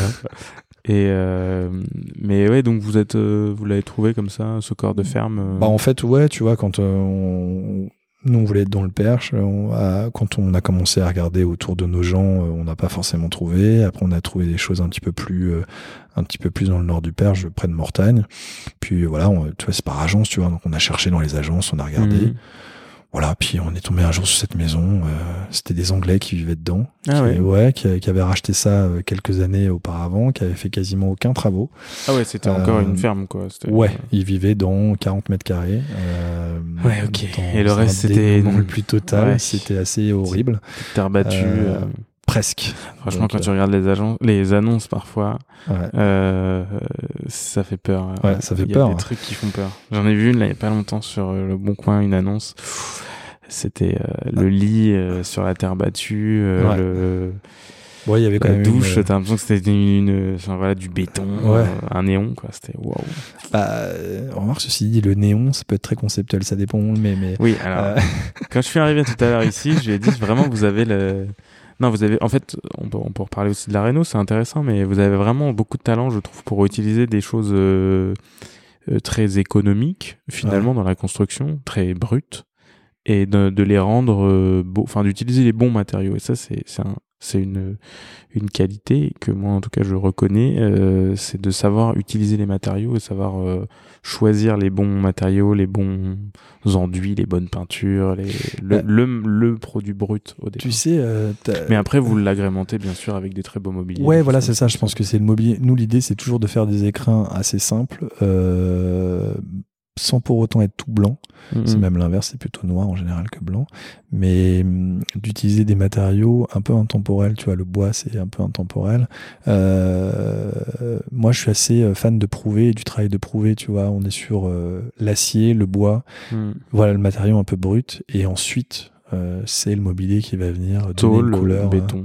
ouais, béton, tu vois, vraiment les choses les plus basiques, quoi. Et, et, et pour autant, c'est pas parce que c'est les plus basiques que c'est les plus simples à, à travailler, mais bon, euh, au moins après, tu peux t'amuser à mettre un peu euh, un mobilier euh, euh, qui peut être très hétéroclite, tu vois, tu as un canapé des années 70, euh, une lampe d'aujourd'hui, enfin voilà, c'est un mélange, quoi. C'est c'est plus une question d'harmonie et d'équilibre que de Mm. choix typiquement de pièces. Et la maison, quand vous l'avez achetée, donc vous avez entièrement tout fait rénover, j'imagine que ça a dû prendre un temps euh, Ça a pris trois ans et demi, ouais. Ah oui, d'accord. Ouais, c'était beaucoup de boulot. de rénovation. De rénovation, ouais. Donc, euh, tu vois, j'en parle avec un grand soupir parce que ça n'a pas été forcément une partie de plaisir tout Ouais, le temps. ouais. Donc non, on venait faire les réunions de chantier les week-ends, parce qu'on bossait la semaine à Paris. Euh, donc c'était intense, ouais, c'était intense. Mais, euh, mais bon, après le résultat était là, donc euh, on était content. Mais c'est vrai que ouais, ça a été long. Au départ, on était parti plutôt pour deux ans, deux ans et demi de travaux. Ça a duré une bonne année de plus, quoi. Donc, euh, bon, de toute façon, les travaux, on sait ce que c'est. hein, c'est Oui, en coût et en temps, en général. c'est toujours euh, plus que ce qu'on avait prévu. Et je dirais un- encore plus aujourd'hui avec l'augmentation du coût des matériaux. un bon vois. 20%, euh, Ouais, compter un bon 20% de, de temps en plus et de C'est ça. d'argent. Et encore quand c'est que 20, c'est pas mal. Ouais. Mais C'est que t'as bien euh, maîtrisé. C'est que t'as pas mal maîtrisé. Et donc vous avez vous avez donc vous avez construit une maison donc de campagne Ouais. Pour vous avec une euh, salle de cinéma, Ouais. une boîte de nuit, Ouais. euh, une piscine intérieure, une piscine extérieure, un spa euh, qui comprend un hammam et un sauna. Ouais. une salle d'arcade, une Ça, salle de secret, sport, la salle d'arcade, faut pas la dire à tout le monde. une salle de C'est après, sport. quand les clients viennent les week-ends, ils me demandent d'ouvrir la salle d'arcade et je n'ai pas forcément toujours la possibilité de le faire. Voilà, donc une salle d'arcade secrète. Secrète, merci. Ne lui demandez pas de l'ouvrir, s'il vous plaît. Euh, donc une salle de sport. Alors, et combien si, de chambres Pour l'ouvrir, il y a un mot de passe, c'est Very Good Lord. Si vous venez avec le mot de passe Very Good Lord, il n'y a aucun souci, je vous l'ouvrirai. Voilà. Et en plus, la, la salle est, est, est, est équipée euh, de machines vintage euh, importées du Ah bah, Japon. on, est, on est à Tokyo quand on Voilà. est dans la salle, c'est chouette. c'est la folie. Mais de- voilà, le code Very Good Lord vous donnera accès à moins 50% sur. ah non, pardon. non, et donc combien de chambres vous avez? On a, alors en fait, on a, on a trois bâtiments. On a, Ouais. il y a trois maisons et dans chaque chambre, on a quatre, dans chaque bâtiment, on a quatre chambres. Ok. Donc aujourd'hui, en fait, Maison Céron, si tu veux, c'est pas une maison d'hôtes, c'est Mhm. trois maisons d'hôtes qui sont réunies euh, sous une sous une appellation un peu commerciale, tu vois. Mais en fait, chaque bâtiment et chaque maison est, euh, est indépendante. Tu considères la, ma- la maison, euh, celle qui est juste à côté, euh, euh, comme une deuxième maison Bah, on, alors c'est pas moi qui la considère, figure-toi, c'est l'urbanisme et le fisc. Tu vois. Donc, Donc très trois, drôle. donc c'est la- les deux qui sont dans le parc principal Ouais, et la voisine, ça Exactement, la voisine. Mais tu vois, par exemple, pour l'anecdote, euh, le grand bâtiment dont on parle, euh, c'est ma résidence principale. Enfin, c'est censé ok. être notre résidence principale. C'est ce- en tous les cas comme ça qu'elle est, euh, qu'elle est euh, reconnue par les impôts. Et tu vois, la Mhm. maison d'à côté, bah, c'est notre résidence secondaire. voilà, donc ça te fait sourire, mais, mais c'est bien deux bâtiments totalement indépendants. Ils ont deux numéros différents Ah et deux compteurs indépendants. Ah oui, Euh, ok, ouais. c'est vraiment... Donc, euh, parce que tu vois, souvent on parle de législation sur les chambres d'hôtes. Normalement, une chambre d'hôte, c'est cinq chambres. Et effectivement, on a la possibilité d'en avoir plus parce qu'en réalité, on a des bâtiments qui sont complètement euh, indépendants, euh, juridiquement, euh, fiscalement. D'accord, vous êtes, donc vous êtes toujours des chambres d'hôtes On est toujours chambre d'hôte. Ah ouais, ok. Ouais, on est toujours Vous n'êtes pas un groupe hôtelier. On n'est pas un groupe hôtelier, non. Bah euh, non. euh, et alors peut-être que sur le nouveau projet, oui, on sera obligé de passer sous forme hôtelière, mais euh, mais pour le moment, non. Sur ce projet-là, on est on est toujours en, toujours en maison d'hôte, et ce qui est pas mal parce que Oui, c'est ça. On veut avoir une connotation comme ça un peu cool. L'idée de l'hôtel, c'est assez chouette, mais l'hôtel, ça renvoie tout de suite à une image un peu commerciale. Hmm. Et nous, la façon dont on accueille les gens sur place, c'est plus, on les accueille en fait comme on accueillait nos potes quand ils venaient passer un week-end, tu vois. Donc il y a un côté vraiment cool. On est une clientèle qui est ultra jeune. On, on Ouais. est entre, euh, alors attention, euh, ultra jeune, ça veut tout dire et rien dire. Oui, oui. mais on est, euh, on a des clients ouais qui vont de 25 à 40, tu vois. Donc c'est assez marrant parce que et, et souvent d'ailleurs quand on a de temps en temps un couple un peu plus âgé, ils nous font la remarque en disant mais dites donc les clients ils sont hyper jeunes et tout. Dis, bah ouais et on sait pas pourquoi. Enfin je pense qu'on si on sait parce très que Instagram. voilà c'est ça c'est très Ouais. Instagram l'endroit est un peu cool et que ça se passe euh, enfin c'est une adresse que les gens se refilent euh, Ouais, par voilà. quoi. Et je pense que vous avez créé un lieu qui est aussi extrêmement visuel. Aussi et euh, même si euh, je sais très bien que votre accueil est à la hauteur du visuel et que le fond va avec la forme, hein, ça je j'en doute pas. J'ai pas mal d'amis qui sont venus et qui et qui passent énormément de et qui ont passé des très bons moments ici. Mais euh, mais je pense qu'il y a aussi beaucoup de gens qui ont envie de venir pour euh, pour voir, Ouais, pour, le design. pour ouais. le design. Alors, on a beaucoup euh, d'archives, beaucoup de gens dans la pub. Enfin, tu vois, tous- tous les métiers un peu. euh, puis la bonne photo, euh, C'est ça. le côté Ouais. Insta qui me plaît Insta. énormément. Et, ah bah, Insta- c'est Insta qui a fait le lieu. Hein, Ouais. Faut pas se leurrer. Aujourd'hui, s'il y avait plus Instagram, on n'aurait jamais ouvert en maison d'hôte, tu Mhm. vois. Donc, euh, donc ouais, je pense qu'il y a un côté aussi très visuel. Les mais mais peu, ce que je peux dire, c'est que le, le, le- Insta n'est n'est pas euh, comme dans beaucoup de choses. euh, parfois, Insta, tu sais, ça rend, ouais, trompeur. Ouais. Ça, ça rend, ça fait beaucoup. Et en fait, Ouais. t'arrives et t'as un côté un peu très déceptif. Ouais, tu sais, c'est- tu te dis, ah ouais, non, en fait, c'est pas du tout Et ça. bah, c'est marrant ce que tu dis parce que c'est en fait justement En fait, les gens viennent, les gens nous disent souvent Ouais. on disant en fait c'est marrant parce que on a vu les photos sur le site, on a vu les photos sur Insta, etc. Et en fait c'est encore plus beau en vrai. Et, Ouais. et- et ils nous font souvent cette remarque en disant Ah, mais au final on a toujours peur d'être un peu déçu quand on arrive à Maison Serrane. C'est Mais c'est euh, c'est très ricain de d'être déceptif. Euh, Ouais. je trouve je trouve que les Américains ont ce côté extrêmement déceptif. Ils en rajoutent sont excellents dans tout ce qui est dans image. com. Ouais. Ouais. Et, et moi, ça m'est arrivé tellement de fois là, quand on est resté six mois aux US, euh, de de de- d'aller visiter des trucs et t'arrives et en fait t'es dans une zone industrielle, t'as juste le truc qui est au milieu de de, de bâtiments immondes et tu et en fait bah oui la photo ce n'est qu'une photo quoi donc Ouais. elle, elle elle elle omet euh, elle omet le contexte mais donc c'est un peu dur non là quand t'arrives euh, Bah, déjà, bon, tu vois, il y a quand même, quand, euh, quand tu viens de Paris, parce que c'est vrai que je pense qu'on doit avoir euh, 98% des clients qui sont parisiens. Quand tu viens de Paris, euh, déjà, t'as ah, la nature. ça. Ah ouais, bah, c'est quasiment que ça, tu vois. On a. c'était euh, pas faux alors ce que je disais non, c'est pas faux. Euh, non, c'est pas faux. Euh, et puis c'est ce que je te disais aussi tout à l'heure, c'est que c'est beaucoup de gens qui bossent dans les métiers de l'image, la com, Mhm. euh, le luxe, euh, euh, des archis, tu vois. On a, on a des avocats aussi. Alors ça, je sais pas pourquoi, c'est peut-être lié à mon ancien job, mais pourtant, euh, j'ai pas communiqué dessus. Ouais. Mais euh, on a beaucoup d'avocats, tu vois. Mais euh, mais c'est- des, ouais, c'est voilà, c'est des gens qui sont généralement euh, assez sensibles euh, Mhm. à, on va dire, à, à l'image, à la beauté d'un lieu, tu vois. Et puis, euh, et puis voilà, et t'as as quand même en plus tout un écran autour de ça, t'as la verdure, euh, le Perche est quand même euh, une région qui est, euh, qui est assez magnifique.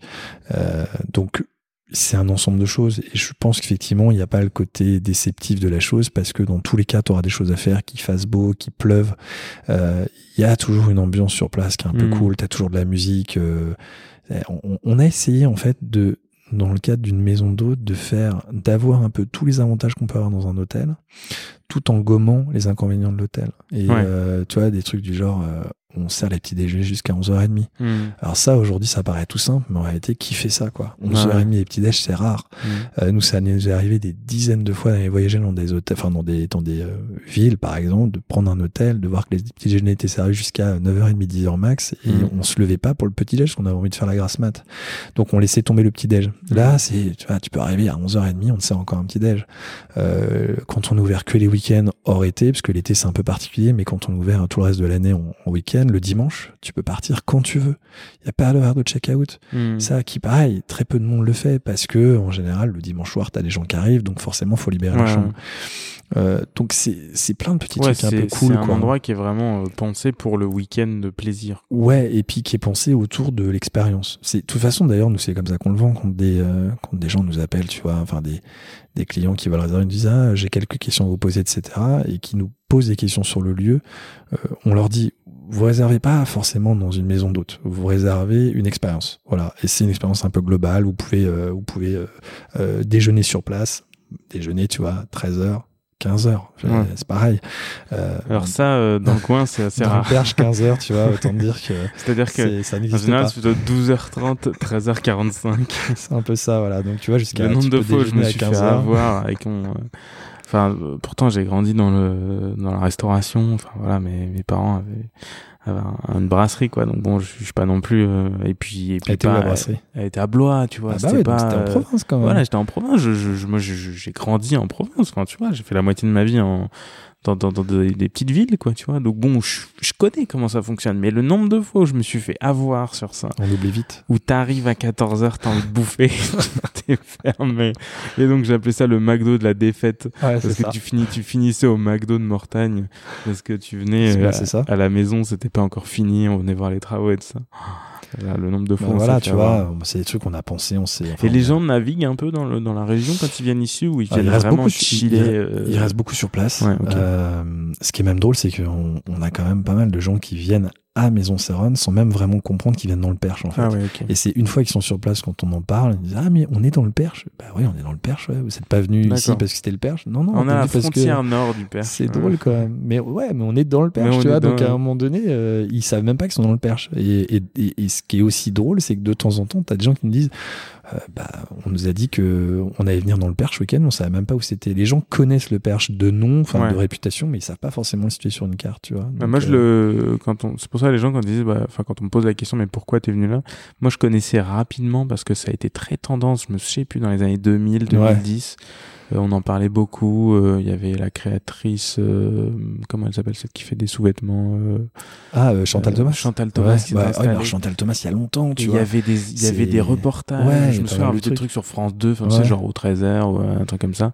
Et je me souviens, c'était, et je m'en souviens, mais vraiment très vaguement, il y a très longtemps. Ouais, t'es vraiment un gars de la province pour regarder les 13 heures quand même. Eh ouais, bah, ouais, ouais, grave. Attends, le 13h, le, non, non, franchement. Et j'ai- je, alors, je vais pas revendiquer, mais je, j'assume, quoi, tu vois. Genre, tu Les vois, 13 heures, les j'adore. 13h de Jean-Pierre Fernand. Ah bah ouais. Attends. Mais non, mais t'as raison. C'est, c'est, c'est, ça a été. En fait, le perche, ça a été un peu par vague comme ça, tu vois. C'est un temps dans Il y a eu des moments, c'était très à la mode. Après, les gens ont revendu. Après, les gens sont revenus. Il y, a- il y a eu vraiment comme ça ces, ces, ces effets un peu de mode. Euh, je- le Covid a remis encore le, évidemment le perche un peu. Alors, je vais pas dire. Et puis, je pense aussi le fait que. Et le fait que des gens comme, euh, bah, moi, ma maison est aussi sur Instagram. euh, Bah oui. Voilà, elle plaît aussi, euh, euh, même si on est bien loin de ce que, des volumes et de ce que vous faites. Mais tu vois, ça reste un projet que les gens euh, aiment et envie. C'est ça. Et vous, c'est pareil. Il y a plein d'autres Il projets. y a plein d'autres rénaux qui ont été publiés sur Instagram dans Exactement. le perche. Et donc, ça montre aussi qu'on est, qu'on peut faire des choses Ouais. sympas. Mhm. Euh, ici, quoi. Bah, en fait, c'est retrouver un minimum les codes urbains et le confort Ouais, que c'est tu as aussi, ouais. en, en ville, euh, tout en ayant la possibilité. Tu vois, cette maison, la maison de campagne, dans, dans, dans l'imaginaire un peu collectif, pendant des années, c'était le truc un peu froid. C'est ça, vendredi totalement, soir, ouais. il fait froid, faut mettre la Et maison c'est en chauffe. exactement tout ce que j'ai voilà. refusé. Et ben voilà, tu vois, Moi, j'ai dit, si j'ai une maison de campagne, il faut qu'elle soit euh, confortable. parfaitement confortable, Voilà, et c'est limite plus confortable que mon appart. Bah parce oui. qu'en fait, euh, je veux que j'arrive. Et sinon, j'irai pas en fait. Bah c'est voilà, ce que j'ai dit. C'était soit tu fais les choses à fond Mhm. et la maison elle est confortable et t'es bien et t'arrives et c'est du plaisir. Ouais. Soit t'y vas pas. À quel moment tu le vendredi soir, t'as l'énergie. En plus maintenant, maintenant que j'ai un enfant, c'est encore pire. Mais t'as l'énergie de prendre tes valises, d'aller mettre dans la voiture, de faire deux heures de route et d'arriver dans un endroit froid, euh, pas mal éclairé, Ah, euh, les pieds dans la boue. Puis, Non, c'est soit c'est nickel, soit t'oublies quoi. Enfin, Ben, pour moi, c'était le concept. C'est ce que tu dis, c'est qu'il faut que ce soit limite plus confortable que ce que tu peux avoir. euh, bon là, Ah bah, mon- ma maison, ville. elle est plus connectée que l'appart. Bah voilà. Parce qu'en fait, la, la maison, euh, je connecte euh, le, le ballon d'eau, le truc, tu vois. Donc j'arrive, tout est nickel. Mais, Ah, mais t'as internet à la campagne? Mais oui, il y a même. Ah, putain, en plus, euh, on est- j'ai- je pense que j'ai eu, eu moins de problèmes. D'ailleurs, on a fait le confinement ici euh, parce qu'on avait plus d'appart pour Bah le ouais. coup, donc on avait vraiment pas le choix d'aller ailleurs. Euh, ne me tapez pas dessus, je, n'ai pas fui Paris. Euh, On avait le droit de fuir Paris, non, quand même? Non, on je, avait pas crois que ça a été très mal perçu. Au début, quand même, on avait le droit de partir, non? Je sais pas. Bon, moi, de toute façon, j'avais pas de. Ouais? Tu sais, il y a eu l'époque où le moment où c'était genre, ah, ils sont partis de Paris, ils ont répandu. Les lâcheurs. enfin, bref. Et, euh, et on n'a jamais eu de problème d'internet, alors qu'à Paris, ça arrive plus souvent. Ouais. Mais tu vois, ici, la connexion. En plus, ils mettent même... la fibre partout en ce moment. j'ai même la fibre qui passe devant chez moi. Tu vois, donc, euh. Et donc, il y a des gens qui, qui viennent chez vous le week-end et qui se disent, OK, on va acheter une maison dans le coin. euh, ouais. Ouais. Beaucoup, ouais. En fait, on a pas mal de clients. Alors, déjà, on a beaucoup de clients qui sont devenus des potes. Ouais. Euh, et, mais c'est assez fou, tu vois. C'est marrant. Il y a hier, je crois, c'est hier ou avant-hier. Toi, j'ai un, il y a, y a un, un couple qui est venu ce week-end, euh, de- deux nanas hyper sympas, mais vraiment, elles sont arrivées, elles avaient la banane, quoi. Mm. C'était un vrai plaisir. Et euh, toutes les deux, elles bossaient à la télé. Enfin, elles font des, elles bossent pour des émissions à télé. Et, euh, et on a pas mal discuté. Enfin, vraiment, il y avait un truc assez chaleureux. Elles sont parties. C'était bon, voilà. Euh, dimanche soir comme tout le monde.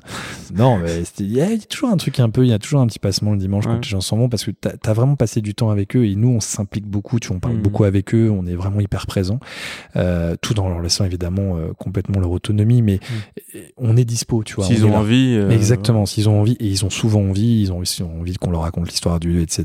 Donc, tu vois, on partage un verre, enfin, c'est assez chouette. Et, et elles sont parties, et tu vois, je crois que c'est hier, j'ai reçu un mail hyper sympa en disant on a passé un des meilleurs week-ends euh, euh, depuis des années. Enfin, ça te fait, ça touche, quoi. En fait, t'es vraiment content, tu te dis waouh, ok. Parce que tu, tu vends pas avec un, qu'une nuit, quoi. Tu vends euh, des souvenirs. Ouais, tu vends, tu vends une, une, une expérience. Je, je, c'est un peu galvaudé le mot expérience, mais en réalité, Ouais, c'est j'aime vraiment pas ça. trop. Ouais, Ah c'est- mais pff, j'ai, t'as un une synonyme. Non, mais. Ah bah voilà. J'ai pas de synonyme là. Pas sur ChatGPT, on va C'est voir si tu trouves un truc. ChatGPT, donne-moi un synonyme d'expérience.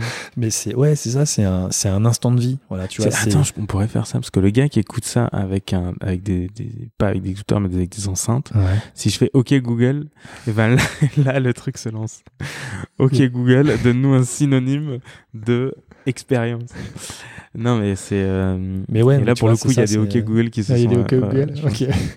Ou des 10 Siri. Oui, Siri. Euh, Euh, non mais dis Siri, ça reconnaît vraiment ta voix alors que Ah ouais, tu vois ouais, je crois que ça reconnaît quand même ta voix. J'utilise pas Mais euh, Mais ouais, donc mais ça- ouais, c'est un instant de vie, tu vois, c'est c'est c'est une espèce de parenthèse, euh, t'arrives le vendredi soir, c'est drôle d'ailleurs parce que parfois j'ai des clients qui arrivent le vendredi soir, tu sens qu'ils sont vraiment tapés une semaine de boulot, ils ont ça dans les pattes, ils arrivent, ils font la gueule. Enfin, ils font la gueule, tu vois. Puis ils savent pas à quoi s'attendre non ouais, plus, tu vois. Puis Euh, souvent, c'en est un des deux dans le couple, tu vois, qui a emmené l'autre, tu vois. Donc Ouais. l'autre, il sait pas où il débarque.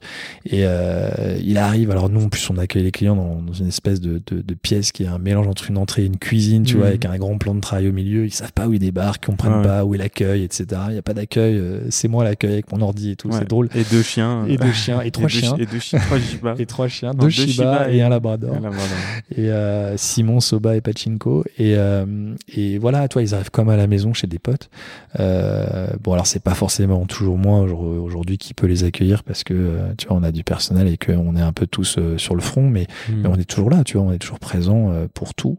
Et, euh, et ce qui est assez sympa, c'est qu'on leur fait toujours une visite des lieux. On prend le temps de vraiment faire visiter la maison à tout le monde, on leur montre tout, euh, on prend le temps de leur expliquer les horaires, Mhm. etc. Donc déjà, il y a une intention, une attention qui leur est, qui leur est accordée dès le départ. Mais ce qui est drôle, c'est qu'il y en a qui arrivent le vendredi, tu sens vraiment que ils sont crevés. euh, c'est- ils- ils- Enfin, tu sens qu'ils sont pas hyper réceptifs, quoi. Et, euh, et notre challenge à chaque fois, c'est de nous dire, toi dimanche, tu vas partir, tu auras la banane en fait. Et ben tous les dimanches, ils partent, ils ont la banane. C'est quand même un truc assez chouette. Et c'est pour ça que nous, quand les gens partent le dimanche, il y a comme, bon, pas dire un pincement, mais bon, pour certains si d'ailleurs. Mais il y a toujours ce petit truc de, ah bah tiens, euh, la maison est vide, quoi. Mhm. Et, euh, et d'un seul coup, tu passes de plein de monde à plus personne. Euh, donc ouais, c'est, on s'attache forcément. C'est, on les, nous, on les perçoit pas vraiment comme des clients. On les perçoit un peu comme, euh, ouais, comme des potes, quoi. Alors oui, effectivement, il y a une contribution financière, mais c'est, C'est marrant ça, vous cherchez des amis ou... On cherche des amis. Bah, on a déjà trop là. Ouais, ça fait beaucoup d'amis quand même. Là, ça fait trop. Déjà, ils arrivent même plus à venir, nos potes. Donc, on Parce va pas essayer de. Là, depuis que ça a été créé, euh, globalement, euh, tous les week-ends, c'est complet. C'est plein tout le temps. Ouais. C'est plein tout le temps. Là, tu vois, euh, on enregistre début avril. Je sais pas quand est-ce que tu vas diffuser, mais euh, on enregistre début avril. Euh, Je sais pas non plus. Bah voilà, Au j'ai donné une date dedans. t'es dans la merde, maintenant t'es obligé de Non, diffuser non, non, non, vite. c'est pas grave. On enregistre début avril, euh, tu vois, on est, euh, on est complet sur, euh, par exemple, tous les week-ends d'avril, tous les week-ends de, de mai sont complets. Je crois Mm. qu'on est même quasi complet tous les week-ends de juin, tu vois. Il doit me rester une ou deux dates euh, sur les trois prochains mois. Et on vient d'ouvrir cet été. Voilà. Donc, euh, et là, pour le coup, l'été, bah, on est euh, tous les jours au boulot puisque c'est 7 Mm. jours sur 7. Donc, c'est plus dur. Euh, Ouais. Mais Et là, l'été, vous allez, vous êtes, euh, non, vous êtes pas encore complet. Oh non, non, non. Ouais. On vient d'ouvrir, donc euh, bah, l'été, tu sais, en semaine, ça se remplit euh, plus tardivement. Ah ouais. Mais en revanche, euh, tu Tu vois, les- plus dernière minute ou tu. Ouais, tu vois, c'est. Mais euh, en revanche, c'est des séjours plus longs, mais euh, t'as quand même Mm. pas mal de, de gens qui prennent euh, 3, 4, 5 nuits euh, Ok. l'été. L'été dernier, tu vois, c'était full. L'été d'avant, bon, c'était post-Covid, mais c'était full aussi. Tu vois, on a ouvert depuis le mois de mai, mai, juin, juillet, août, c'était full tout le Ouais, temps. tu hein, vois. vous avez un, un petit recul aujourd'hui. euh, Ouais. Ah non, on est hyper content. Mm. Euh, ça se remplit toujours aussi bien et toujours aussi vite. Mm. Euh, mais ce qui est chouette, parce que ça veut clairement dire que euh, et beaucoup de gens qui reviennent aussi. Ouais. Donc ça veut dire que clairement notre boulot on le fait quoi, et que on leur, on- en tous les cas ils- ils ont ce qu'on est censé leur offrir. Et vous avez, et vous travaillez avec des gens du coin alors? Ah bah que des gens du coin. Ouais. Parce Ouais. qu'il n'y a pas de tradition, je dirais, d'hôtellerie ici. Euh, c'est pas trop. euh, Non, c'est aussi ça qui est un truc qui est sympa, c'est que la plupart des toute la partie euh, sur la partie on va dire hôtelière euh, Mhm. et restauration, parce qu'on a une table d'hôtes, euh, la restauration et, et l'hôtellerie, euh, dans un sens un peu générique, c'est des gens qui n'ont pas du tout euh, de métier, euh, enfin en tous les cas ils n'ont pas de formation issue de Mhm. ces métiers-là, tu vois, enfin issue de, ces, de ce type de métier. Donc euh, c'est pas... euh, c'est pas des, des femmes de chambre des, qui sont. euh, Bah maintenant elles le sont, mais Ouais, ouais. euh, elles le sont devenues, mais mais euh, enfin voilà, c'était pas leur métier au départ, tu Mm. vois. Donc euh, même en service, euh, c'est c'est des gens qui étaient pas.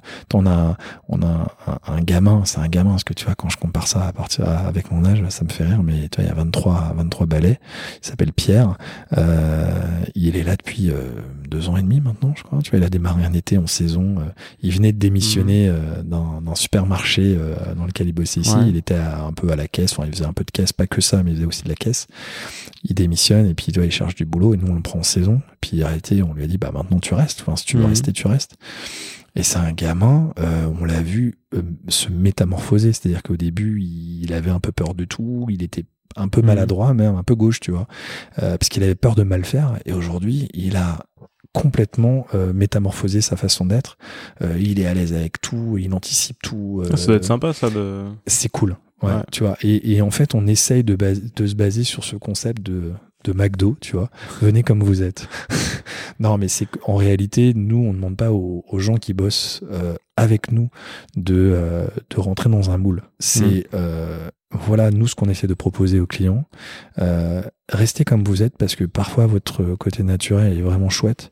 Et euh, bon, faut juste évidemment un peu adapter euh, Ouais, le type de service, mais Peut- euh, Ouais, parce que peut y avoir un côté un peu déceptif, euh, non? Vos clients sont assez euh, ouverts au fait de se dire que ils ont, ils viennent dans un endroit qui peut leur sembler être un endroit luxueux, avec des codes du luxe, sans pour autant avoir le- totalement le service du Alors luxe. ça, on se bat contre cette, ce cliché de c'est un endroit luxueux, justement. Non mais voilà, tu Mais, vois, parce que c'est un endroit qui a l'air extrêmement luxueux, mais enfin parce que c'est les codes en fait. Il est vois. luxueux sur la forme. Voilà, sur la forme, mais, mais t'as personne qui va arriver pour te sortir ton sac de ta voiture. Non. Voilà.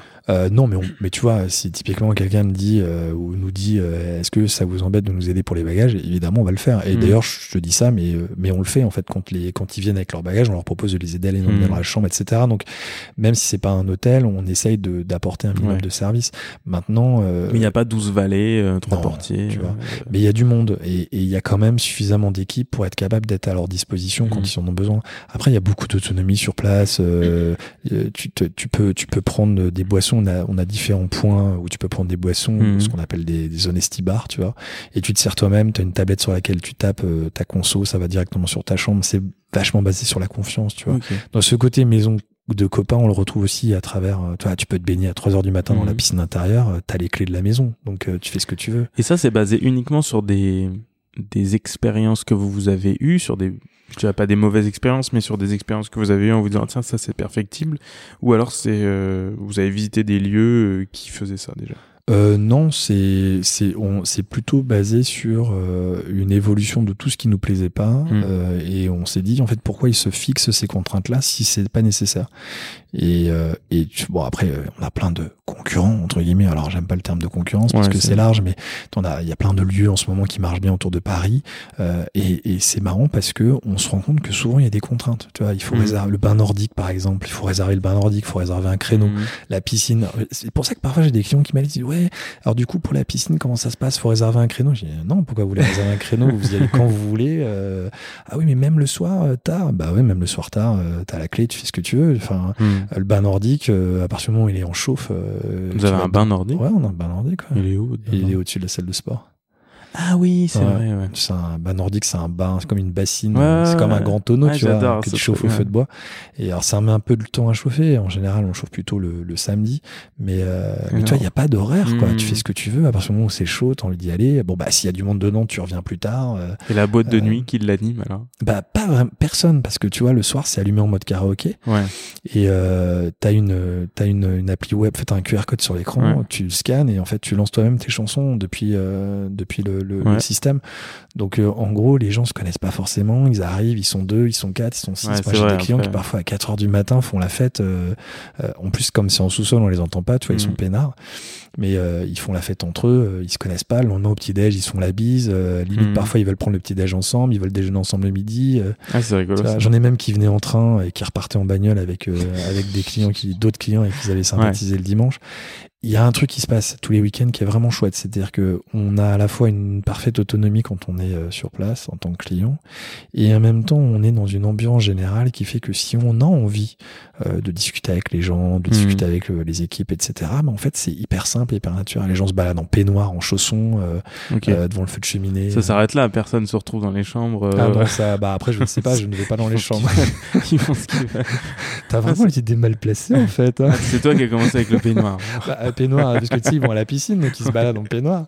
Mais non, non, mais toi, il y a un côté un peu, euh, Mm. il y a un côté un peu, un peu. Enfin, en fait, c'est un peu leur maison pendant, pendant le temps où ils sont là, quoi. Donc, C'est leur maison de vacances qui ouais. n'ont pas, quoi. Puis Pas on fait leur des maison. séances de ciné. euh, tu vois, Ah oui, c'est vrai qu'il y a une séance de beau, ciné. Euh, T'as une séance, t'as des séances de ciné le soir, euh, dans la journée. une salle de ciné. Il y a une salle de ciné de une vingtaine de places. Ouais. voilà. Ça te fait rire. c'est trop pas. Non, mais ça me fait marrer. Non, mais c'est, en fait, fallait avoir, enfin, fallait avoir le, en fait, j'aurais pas eu l'idée de mettre une salle de ciné chez moi. C'est pour ça que je te disais que le storytelling me semblait. Ben oui, mais tu vois, la salle de ciné, c'est pareil, c'est parti d'un truc tout bête, c'est que dans mon ancienne maison, on avait une espèce de, de, de petit salon, tu vois, où il y avait une télé euh, et tout. Et en réalité, tu disais, mais pourquoi on l'a pas adapté euh, Ouais. pour vraiment regarder les films dans les bonnes conditions?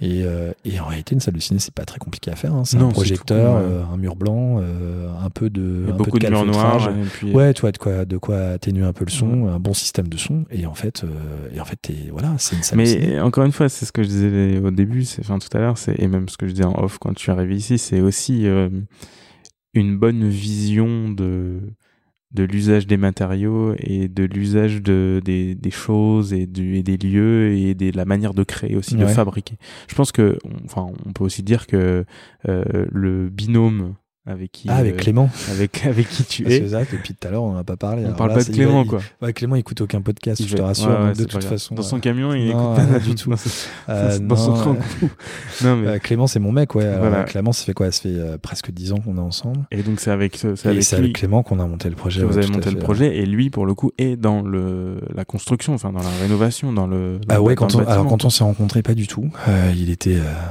il était ingénieur dans une grosse boîte d'informatique, tu vois, Ouais, donc rien à voir. Et après, effectivement, Voilà, il a il monté une boîte euh, où il rénovait des appartements, entre autres à Paris. euh, Mais donc lui, je pense qu'il a aussi ce il a la fibre. il a la il fibre a toujours aimé ça. des matériaux, tu vois des parce Il- que tu vois, il y aurait beaucoup de gens qui se diraient oui, mais pour construire une salle de, spect- de cinéma, c'est super euh, compliqué, etc. Alors qu'en fait, comme tu dis, si tu si tu connais à peu près voilà comment euh, comment les matériaux fonctionnent, comment voilà, il y, a- il y a juste besoin de faire des escaliers en, en béton et après de mettre de la moquette et puis des fauteuils et c'est Ouais. parti quoi, tu vois. Et, et je pense qu'il y a ce côté un peu euh, Bah, tu sais, lui, avec son côté vraiment ingénieur, pratique, il adore. En fait, c'est, je pense que c'est un, c'est un bâtisseur, c'est un constructeur, tu vois. Il aime ce, en ce moment, il est en train de faire des il se écuries. fait plaisir là, en ce moment. Ah, voilà, en ce moment, il se fait plaisir. Il, il fait des écuries, tu vois. Il, il, en- il a dessiné toutes les charpentes, Mm. toutes les structures en bois. C'est, je sais pas, moi, je, je- moi, je regarde ça de loin, ça me passionne pas des masses, mais lui, ça le passionne, tu vois. Alors que moi, ce qui va m'intéresser, c'est de décorer l'intérieur après. Ouais. Donc là-dessus, on est assez complémentaires. En revanche, la vision architecturale du projet, on l'a vraiment tous les deux. Okay. Euh, on est assez d'accord et assez raccord sur euh, le côté, euh, la forme du bâtiment, Ouais. ce qu'on va en faire, la façon dont on va L'orientation, les couleurs, Ouais, les. c'est euh, ça là-dessus, on est assez raccord. Euh, tu vois, nous, tous les voyages, on voyage plus beaucoup en ce moment, je dois bien t'avouer, parce qu'on on bosse beaucoup. En fait, on bosse, euh, on a compté, l'autre jour, on fait à peu près 90 heures par semaine de boulot, tu vois. Donc, Ouais, euh, De tout le temps, quoi. c'est un peu tout le temps, ouais. Mais hum, on a, on, on- quand on quand on avait encore pas mal le temps de voyager, on, on faisait beaucoup de voyages, notamment en ville, dans des villes, euh, et en fait, on faisait des voyages euh, autour de l'architecture. Hmm. Donc on voilà, on visitait énormément de choses et on Ouais, c'est une vraie regardait- passion. Ouais, euh, c'est une vraie passion, tu vois. C'est euh, c'est c'est un truc. euh, c'est- pour le coup, c'est un truc qu'on a vraiment en commun et, euh, et qui nous plaît à tous les deux, ouais. Donc euh, donc euh, non non, c'est c'est chouette d'avoir ce projet-là en commun. Donc là, voilà. Après, on a l'histoire, c'est que quand Maison Céron a commencé à bien fonctionner, à un moment donné, on a euh, été en lien avec euh, des propriétaires qui avaient euh, un terrain juste à côté d'une autre, c'est-à-dire vraiment de l'autre côté de la route mhm. un, un lieu où on se baladait de temps en temps à pied, euh, très grand, 75 hectares, euh, assez incroyable en termes de spot. Et, euh, Ouais. C'est ici, là. hein, C'est ouais, c'est la, la partie en bas. Ouais, Ouais. là t'es entre les deux. entre les deux. Et, euh, et en gros le euh, le euh, l'endroit euh, Très vallonné. Ouais, c'est très vallonné. C'est euh, il y, a, il y avait alors c'était en partie en culture, en partie en prairie. On a tout repassé en prairie. On a fait tu vois 16 km de clôture en piquet Lisbois. Enfin bon, c'est ça a été un boulot un peu titanesque. Et on en fera un deuxième maison Serre. Donc il y aura un- là pour le coup un vrai restaurant. D'accord. Euh, ouais. Ah, mais ça, c'est toujours. C'est toujours en construction. ah ben c'est en cours là. Ouais. Enfin, on n'a pas encore démarré ces bâtiments-là. Là, on est en train de faire les extérieurs et, les- et toutes les écuries. Parce que l'histoire que tu vas comprendre, c'est qu'en réalité, pour pouvoir acheter 75 hectares, bah, il faut avoir un statut agriculteur. Sinon, Mhm. tu ne peux pas les acheter. Donc Clément est allé au lycée agricole. Il est Mhm. devenu agriculteur. Donc euh, il a passé un diplôme dans les chevaux. Et donc aujourd'hui, il est éleveur de chevaux. Et, euh, et on, voilà, il va y avoir de la pension avec travail, etc. Donc on est en train de construire 70 box, un manège, une carrière. C'était votre truc, les chevaux, là-bas? Pas du tout. Ok. Alors Clément lui montait à cheval, il avait son, son galop 5. Ah ouais, Euh, comme lui, ouais, tout. lui, Enfin, je lui connais que dalle, mais, euh, bon, j'imagine ouais, que- il montait depuis quelques années, mais il n'était pas monté depuis longtemps, tu Ouais. vois. Et, euh, et en fait, ça se fait naturellement, tu vois, ce projet autour des chevaux. euh. Donc, c'est- euh, après, on est dans une région qui est Exactement. bercée par les chevaux, où il y a énormément C'est ça. de, che- de chevaux. Quoi. et, et, tu, et tu vois, on essaye de faire. L'économie du cheval dans le coin est quand même Ah, il assez. est- elle est euh, énorme, ouais. Elle est énorme. Elle est énorme, et puis surtout, tu as énormément aujourd'hui de Parisiens, tu vois, qui veulent qu'on ait résidence secondaire, qui veulent Mhm. pouvoir avoir leur cheval en pension et qui n'ont pas Ouais. forcément les écuries adaptées. C'est Nous, vrai. ce qu'on essaye de faire, c'est qu'on va essayer de faire en sorte que les écuries de Maison Serone, ça s'appelait Maison Serone, enfin MC Les Paddocks, euh, en fait, que, que, que les paddocks, ce soit euh, un endroit qui va être un peu à l'image de Maison Serone en termes de service. Mm. Euh, donc, c'est des écuries, ok, il va y avoir un service, tu vas pouvoir, ton cheval sera travaillé la semaine, etc. Mais surtout, tu vas avoir un, un, un beau café à l'intérieur, tu vas avoir, voilà, c'est le, le, le, le clubhouse, c'est un truc un peu chouette. Et puis, Ça, globalement. là, donc là, on est dans votre résidence. Là, on est dans nos bureaux, dans en fait. votre bureau, dans votre. dans- C'est nos bureaux. En fait, c'est les bureaux d'exploitation de, de, euh, de- du projet. Ok. Euh, et, euh, et en fait, on, ça va être un peu à l'image d'ici. Ouais, c'est un vraiment, peu ouais, le petit. euh, version enfin, c'est- ouais. verrière comme ça. Le restaurant va être intégralement verrière. c'est un peu un, un test en fait là ce que vous avez fait. Ouais, c'est, bah, c'est, oui, c'est un, on va dire que c'est un peu, dont, on a un peu fait évoluer par rapport à ce qu'on faisait sur Maison Serone, mais on est plus sur le bois aujourd'hui. Sur la construction Mais, aussi maintenant vous construisez parce que Maison, Bah- Maison c'est une rénovation. Ouais, bah là, ça n'a pas été construit, hein. ça, c'est une réno. hein. Ah en ouais, fait, ouais, la structure en acier que tu vois, elle était déjà là, en fait. Ok. Donc, euh, non, tu non, vois, je me plus, souvenais euh, pas l'avoir vu, c'est bah pour voilà, ça. Tu Ouais. vois, c'était euh, Parce en que je suis déjà passé état. ici, mais c'est vrai que très mauvais Ah état. Mais tu. Et, euh, et sur la partie euh, un peu plus bas, euh, là où il y aura le deuxième Maison donc ce qu'on appelle. Otherside, euh, là effectivement c'est des bâtiments existants, Ok. mais euh, mais il y aura des choses qui vont être ajoutées, donc Mm. euh, grande verrière, etc. Mais tu vois sur le projet global, c'est toujours de se dire on met le service au projet, enfin autour du projet Ouais. et pas euh, euh, on, on essaie de penser à l'inverse de ce qui se fait pour les chevaux, comme on n'est pas issu du milieu du cheval au départ, c'est de se dire ok on va pas tout miser sur les Mm. compétences autour du cheval parce qu'elles sont nécessaires et indispensables et on les aura, mais c'est de miser tout sur le service autour Ouais.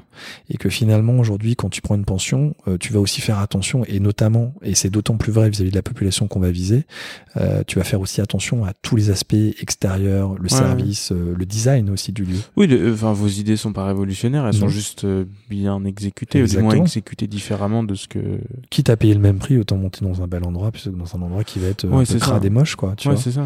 Donc, euh, et c'est vrai que pour des écuries, c'est souvent le cas. Donc, euh, Ouais. donc c'est pas forcément euh, toujours très glam, quoi. Je n'y connais absolument Tu n'y rien. connais rien. Non. Bon, voilà. Ma copine a un cheval, mais elle le monte assez rarement. Mais pour elle ramener, euh, ouais, il, Il est est plutôt du côté de, de Vendôme. Ah bon C'est pas très loin. hein, bah, mais bah voilà, elle pourra le mettre là.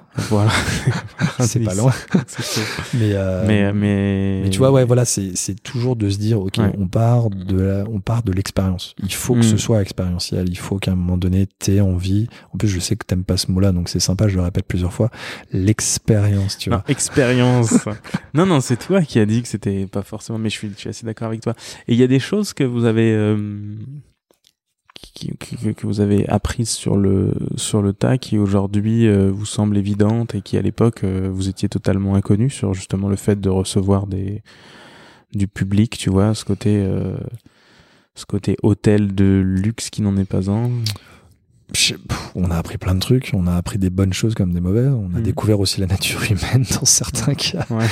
Mais euh, non, je, on- on- je pense que le truc le Tu plus t'attendais à, à, à vi- à vivre ce que tu vis aujourd'hui? Ah Non, pas du tout. Tu, tu, tu m'aurais dit à 5 ans qu'on allait faire ça, je t'aurais rigolé au nez. Hein, Ah ouais. Oh bah ouais. Euh, Parce que euh, l'agence de pub, t'es pas vraiment dans l'humain, tu vois. Tu gères pas. euh, Enfin, comment dire, tu reçois personne. T'as aucune, pas aucune incertitude, mais l'incertitude de tous les week-ends recevoir des gens chez toi, c'est quand même un peu spécial. c'est un challenge. Mais, mais nous, enfin, tu vois, on le répète, euh, on, on l'a Parce répété que l'agence de pub, te... Bah, pff, ouais, enfin, tu vois, on l'a, on l'a répété souvent, mais c'est, c'est une pièce de théâtre. Mais attention, ça veut pas dire que c'est pas sincère et véridique Mhm. derrière, tu vois. Mais, tu vois, la différence d'un film, tu vas voir un film au cinéma, bah, c'est toujours le même film. Il y a pas de, voilà, les acteurs ont joué dans le film, c'est terminé. Le- la pièce de théâtre, il y a un côté, et c'est aussi ça qui est chouette dans le théâtre, c'est qu'il y a peu potentiellement un, un incident ou un accident qui peut se passer sur Mhm. scène où le texte est oublié ou euh, il y a Mhm. un, un, un fou rire enfin tu vois c'est c'est du live, voilà c'est du live et ce, ce live comme ce podcast. comme ce podcast il est pas du tout en live arrête Non, non, mais il n'y a pas de coupure. ah tu non vois, il n'y a pas de coupure d'accord si, si, si, attends. Et euh, tu vois, au théâtre, il y a ce côté, euh, c'est cette imperfection qu'on Mhm. recherche. Et je pense que nous, c'est ce qu'on essaye aussi de mettre en avant. C'est attention, on n'est pas des professionnels. Alors, on l'est Mhm. un peu devenu de fait aujourd'hui, mais on n'est pas des professionnels de l'hôtellerie et de la restauration. Euh, on le fait avec notre cœur, on le fait avec notre âme, notre envie. Et notre objectif, c'est de faire en sorte de vous faire plaisir.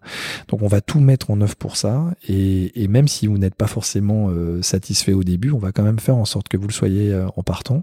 Et on, on y met énormément d'énergie. C'est crevant, hein, je te l'avoue. Euh, Moi, Ouais. le dimanche soir, je suis euh, HS. rincé. Vraiment.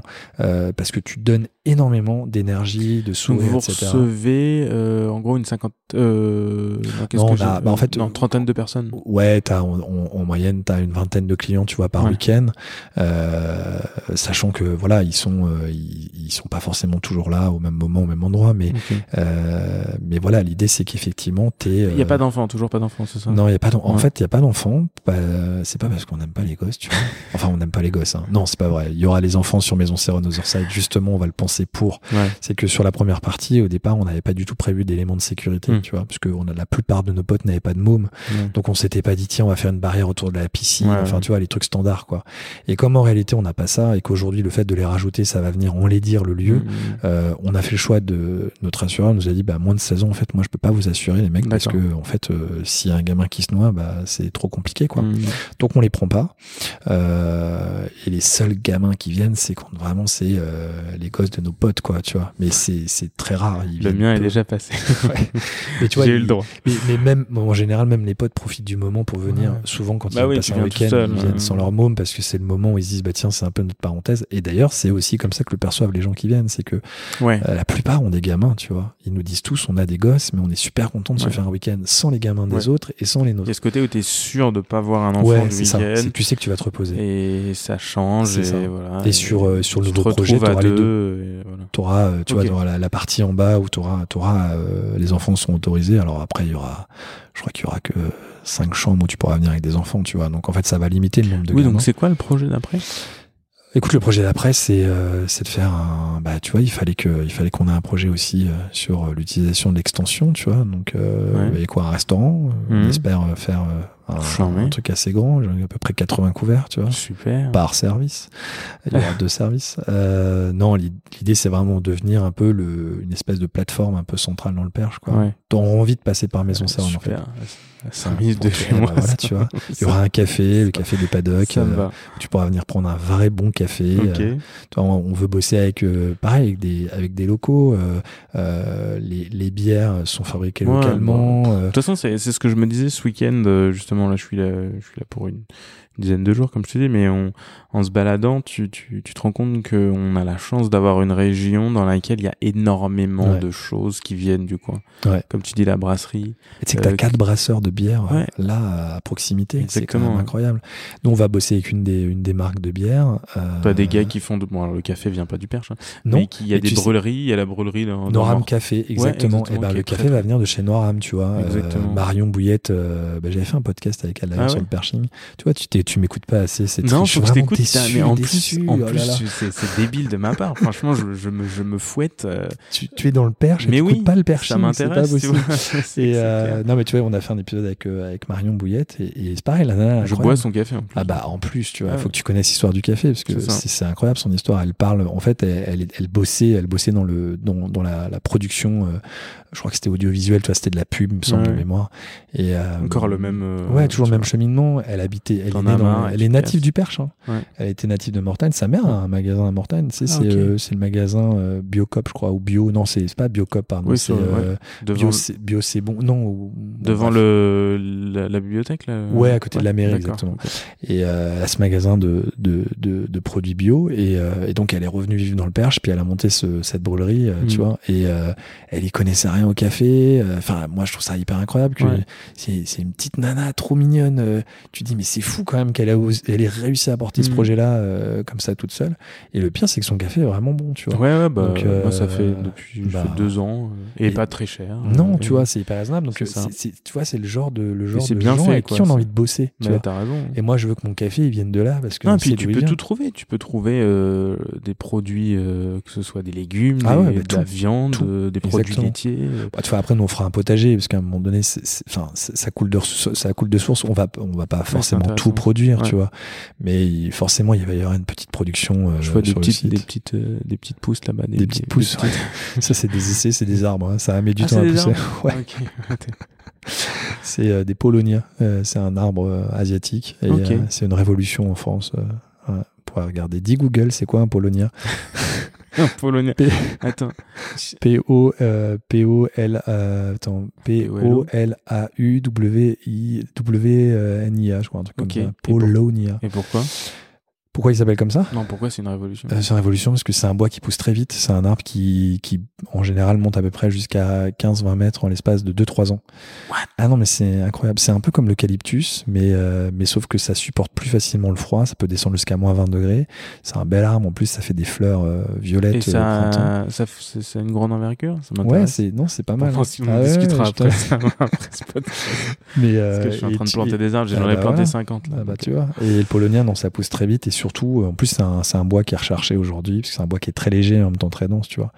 Et bon, voilà, on fait des essais, on a mis des graines, donc on Ah essaie de voir si ça pousse. Voilà. Génial. Mais, euh, donc, euh, mais oui, l'idée serait une pépinière en plus. Une pépinière. L'idée serait effectivement d'avoir un petit potager pour le resto, euh, et puis on va refaire des chambres. Alors je sais pas combien on en fera, tu vois, on verra un peu comment on va s'organiser, mais en tout cas il y aura effectivement un peu plus de chambres.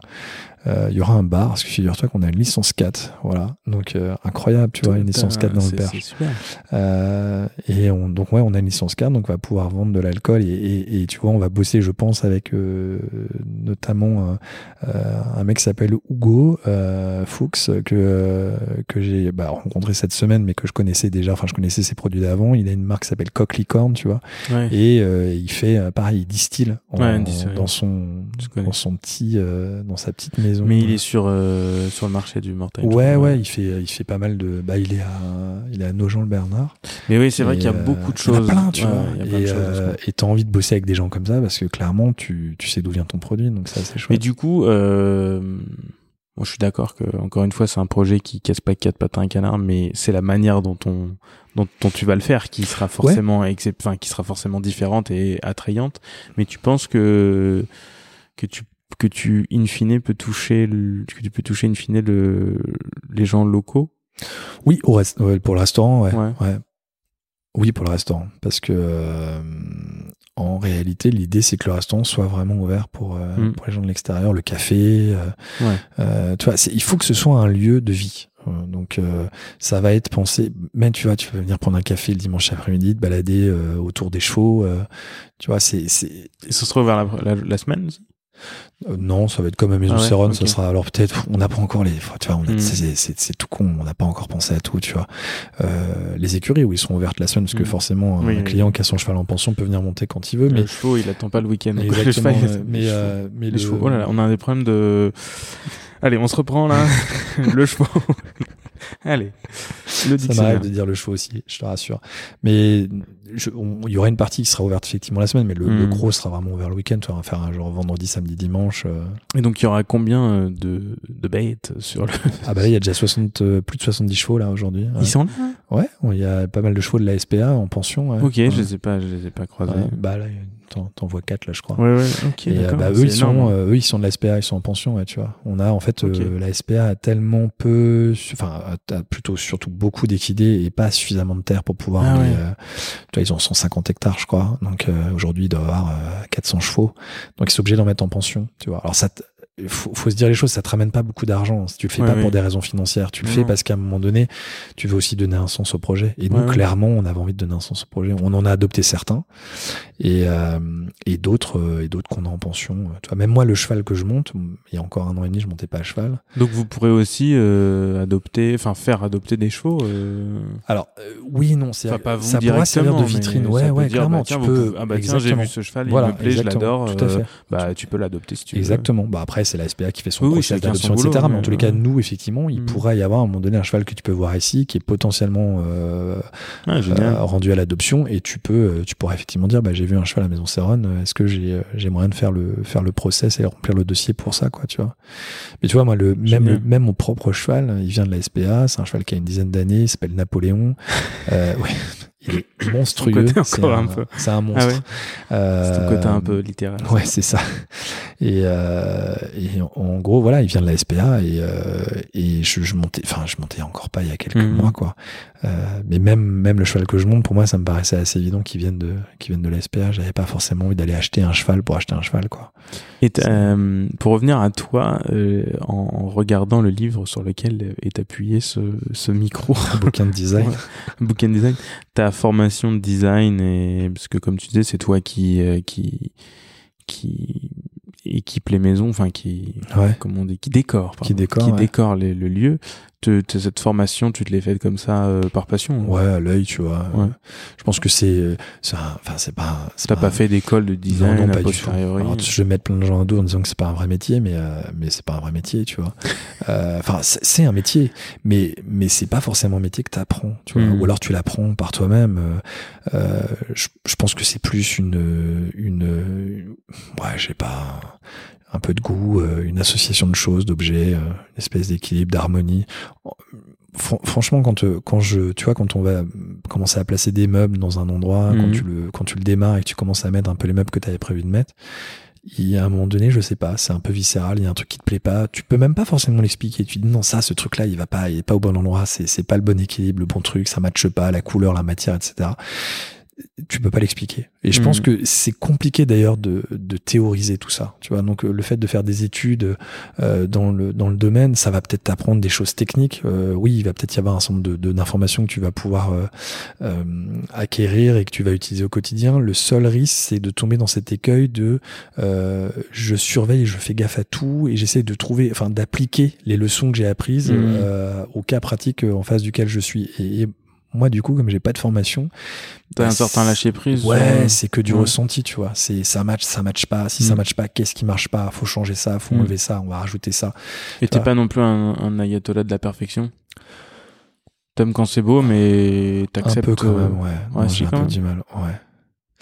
Et Parce que je trouve qu'il y a quand même un. Enfin, dans, dans- surtout dans, dans, dans le bâtiment, dans la décoration, tout ça, t'as quand même un, on a un problème aujourd'hui, un gros gros problème, c'est Pinterest. Ouais. Et tu as toujours la vision de ce que tu aimerais avoir et la vision de ce qu'il est possible de faire et avec euh, toutes les contraintes techniques. Et Bah, je vais jamais euh, sur Pinterest. Donc, mais tu euh, vois, je pense que non, je mais vois la, ce que tu veux la perfection, elle, elle est pas, elle est pas vraiment de, de ce monde, et donc ça peut être parfois un peu déceptif. Quand Alors, tu- si c'est dans ce sens-là, la perfection, oui. non, non, je cherche pas la perfection. Tu vois, c'est pas une photo Instagram. Ouais, euh, euh, en revanche, tu je cherches l'harmonie. Ouais, c'est ça. Voilà, c'est l'harmonie, c'est un équilibre, euh, c'est euh, c'est un équilibre notamment de matière. Parce que tu vois là où on est, on a beaucoup de béton, on Ouais. a euh, on a beaucoup de béton, d'acier, de Beaucoup verre. Et voilà, le, le bois du coup vient contrebalancer ça, ça. serait, Ça serait froid, tu vois, Tu fais un, exactement. un plafond blanc. Là, Pareil, tu vois le fait d'avoir euh, un sofa euh, en velours, ça vient ra- vraiment rage. D'où vient ce sofa? hein Écoute, ce sofa, c'est un sofa de euh, Alberto Rosselli, euh, un designer italien euh, dans les années 70 qui s'appelle le modèle confidentiel. C'est un canapé euh, absolument incroyable parce que son, son dessin de dos euh, est presque plus beau que le canapé de face. Et comme on Ouais, si on voit beaucoup de avec dos, euh, ça c'est sympa. En fait, c'est des modules qui se rassemblent les uns à côté des autres et les coussins viennent entre les modules. Donc ça vient habiller le dos du, du canapé. Il a été intégralement refait en, en velours. Je l'ai acheté chez des euh, chez deux mecs euh, qui ont une, une petite, euh, je sais pas si on peut dire une, une, une- ouais une marque. Ils ont une petite marque. Ils ont un compte Instagram s'appelle Maison Mère et euh, voilà leur boîte s'appelle Maison Mère. Ils font comme ça, de, ils chinent euh, ils chinent des pièces. Souvent ils les font retapisser et, euh, et ils sont dans Paris et c'est j'achète pas mal de trucs chez eux à chaque fois. Je trouve des trucs assez incroyables sur Insta et en général dès que je les vois je les achète parce que ça part relativement vite. Ouais. Donc euh, c'est la force Surtout d'Instagram. que tu as tu besoin de, t'as besoin d'acheter pour euh, meubler. quoi. J'achète pas mal, ouais. J'achète et je stocke. En général, j'achète. Ah, tu je- stockes? Ah, je stocke beaucoup, ouais. J'ai- J'ai des endroits où je stocke euh, parce que j'achète en anticipé. Ouais. Parce que j'achète quand ça me plaît, j'achète quand je trouve. C'est le problème du vintage, tu vois. Trouver au bon prix le bon, euh, le bon élément. Et euh. puis surtout trouver euh, des grosses pièces au moment où tu quand tu sais que tu as besoin d'une grosse pièce, tu dis ok ça j'en aurais besoin dans trois ans, mais en fait dans trois ans je la trouverai plus. C'est ça. Donc euh, je l'achète au moment où elle sort en fait. C'est des trucs qui sortent une fois tous les ans, tu vois. Hmm. Donc j'achète, je stocke et ensuite je place. Voilà. Donc c'est pour ça que quand je fais une nouvelle pièce où tu vois je dois modifier une chambre, etc. C'est assez facile. En fait, je pioche dans ce que j'ai déjà, quoi. Ah ouais, t'as un stock. euh, Ouais. énorme. Ah, j'ai un beau stock, ouais. C'est vrai Ouais. énorme. De temps en temps, j'ai des potes qui me disaient tu peux pas me vendre un truc? Je dis ah, non non non. Attends, j'ai déjà du mal à que- les trouver. C'est pas pour les vendre. Ce que j'aime bien euh, avec toi, c'est que c'est que c'est toujours plein de surprises. Ah bon Euh, ouais, j'aime bien. À chaque fois qu'on discute, il y a toujours un un truc que que j'ignore. Mais tu sais que je stocke même encore des bornes d'arcade pour la suite du projet. parce ça, que c'est- ça c'est taré. J'en ai à peu près le Ça, double de ce que tu connais. Donc, euh, Ah ouais Ouais, ouais. Mais j'ai pas la place de toutes les mettre, quoi. Donc j'ai des flippers en c'est une plus passion qui vient de. Le Japon. Je Ouais, sais du pas, Japon. je suis fan du Japon. Mais tu sais, ici, déjà, quand tu regardes, il y a quand même une inspiration un peu japonaise. hein. Euh, Non mais complètement. Tu euh, vois, genre- le, le côté, euh, t'as les couvre-joints sur le, sur oui, le non, bois, il y a un côté tatami, Oui, les oui. fenêtres, etc. Euh, Il y a un sûr. mélange entre euh, Perriand et, euh, mais qui s'était aussi beaucoup inspiré du Japon et, euh, et le Japon. J'ai beaucoup parler. de magazines euh, japonais Ouais. euh, sur l'architecture. de Casa ouais, ouais, ouais, Casa. Et après, j'achète aussi beaucoup de magazines. C'est un peu variable. Ils, ils ont l'art de variable. savoir euh, faire, Faire un les peu- deux. ouais, faire les deux, ouais. De du faire. très beau comme du très moche. Enfin, c'est pas que c'est moche, mais c'est que c'est très fonctionnel parfois et c'est trop fonctionnel. Ouais, Donc, ouais, euh, ouais, mais ils, ils trouvent quand même l'équilibre. hein, c'est- Ouais. C'est quand même pas mal. Mais euh, oui, je, je vois complètement ce. Voilà, mais toi, c'est c'est plus raffiné quand même. Ouais. Tu vois, il y a un côté Bah, plus. Peut-être que moi, le, le petit truc en plus, tu vois, ça va être le fait d'aller mettre un canapé des années 70 en velours. Oui, voilà. Eux, Euh, feraient pas trop. tu vois, voilà, c'est de rajouter un, un vieux, un vieux fauteuil en cuir. euh, Tu vois, c'est- ferais ça, mais en mode maison mougie, donc un peu plus. Voilà, euh, c'est ça. c'est- c'est- le mobilier suivrait, Voilà, euh, suivrait exactement. la coquille en fait. Mais tout en restant chaleureux, ils savent. euh, ah ouais, non, mais après, Ils savent, ils ont ce côté un peu scandinave moi, de savoir, de savoir faire. Côté très zen, effectivement. Mais ouais, c'est le Japon. Je sais pas, j'ai toujours été fan du Japon, mais vraiment fan, tu vois. Et euh, Bah en là, plus, euh, euh, ouais, avec le boulot que je faisais, je, je- on est allé beaucoup shooter au Japon, enfin shooter ou faire des choses au Japon. Euh, euh, donc ouais, j'ai dû aller une trentaine de fois au Japon, tu vois. Donc euh, Ouais, c'est, un truc qui me rend, enfin je sais pas, c'est un pays. Et là, ça te frustre pas de ne plus pouvoir y aller? Si, beaucoup. Ouais. Et c'est pour ça que je pense que le prochain voyage, ce sera au Japon. Ouais, parce Mm. que là, le- on est loin du Japon, quoi. Oh, on est loin du Japon, ouais. Et on est loin du Japon, mais on a quand même quelques clients japonais qui viennent Ah l'été. Ouais, Et tu vois. Et euh, ils nous trouvent dans des magazines, euh, Ouais, des trucs ouais. sur le fooding, des trucs comme ça, tu vois, des trucs un peu pointus. Et euh, c'est assez marrant parce que euh, parce que ouais, ils ont euh, ils, ils viennent quand même chercher un design, Mm. tu vois. Bah là pour le coup, eux ils viennent pour le design. Ouais. Voilà.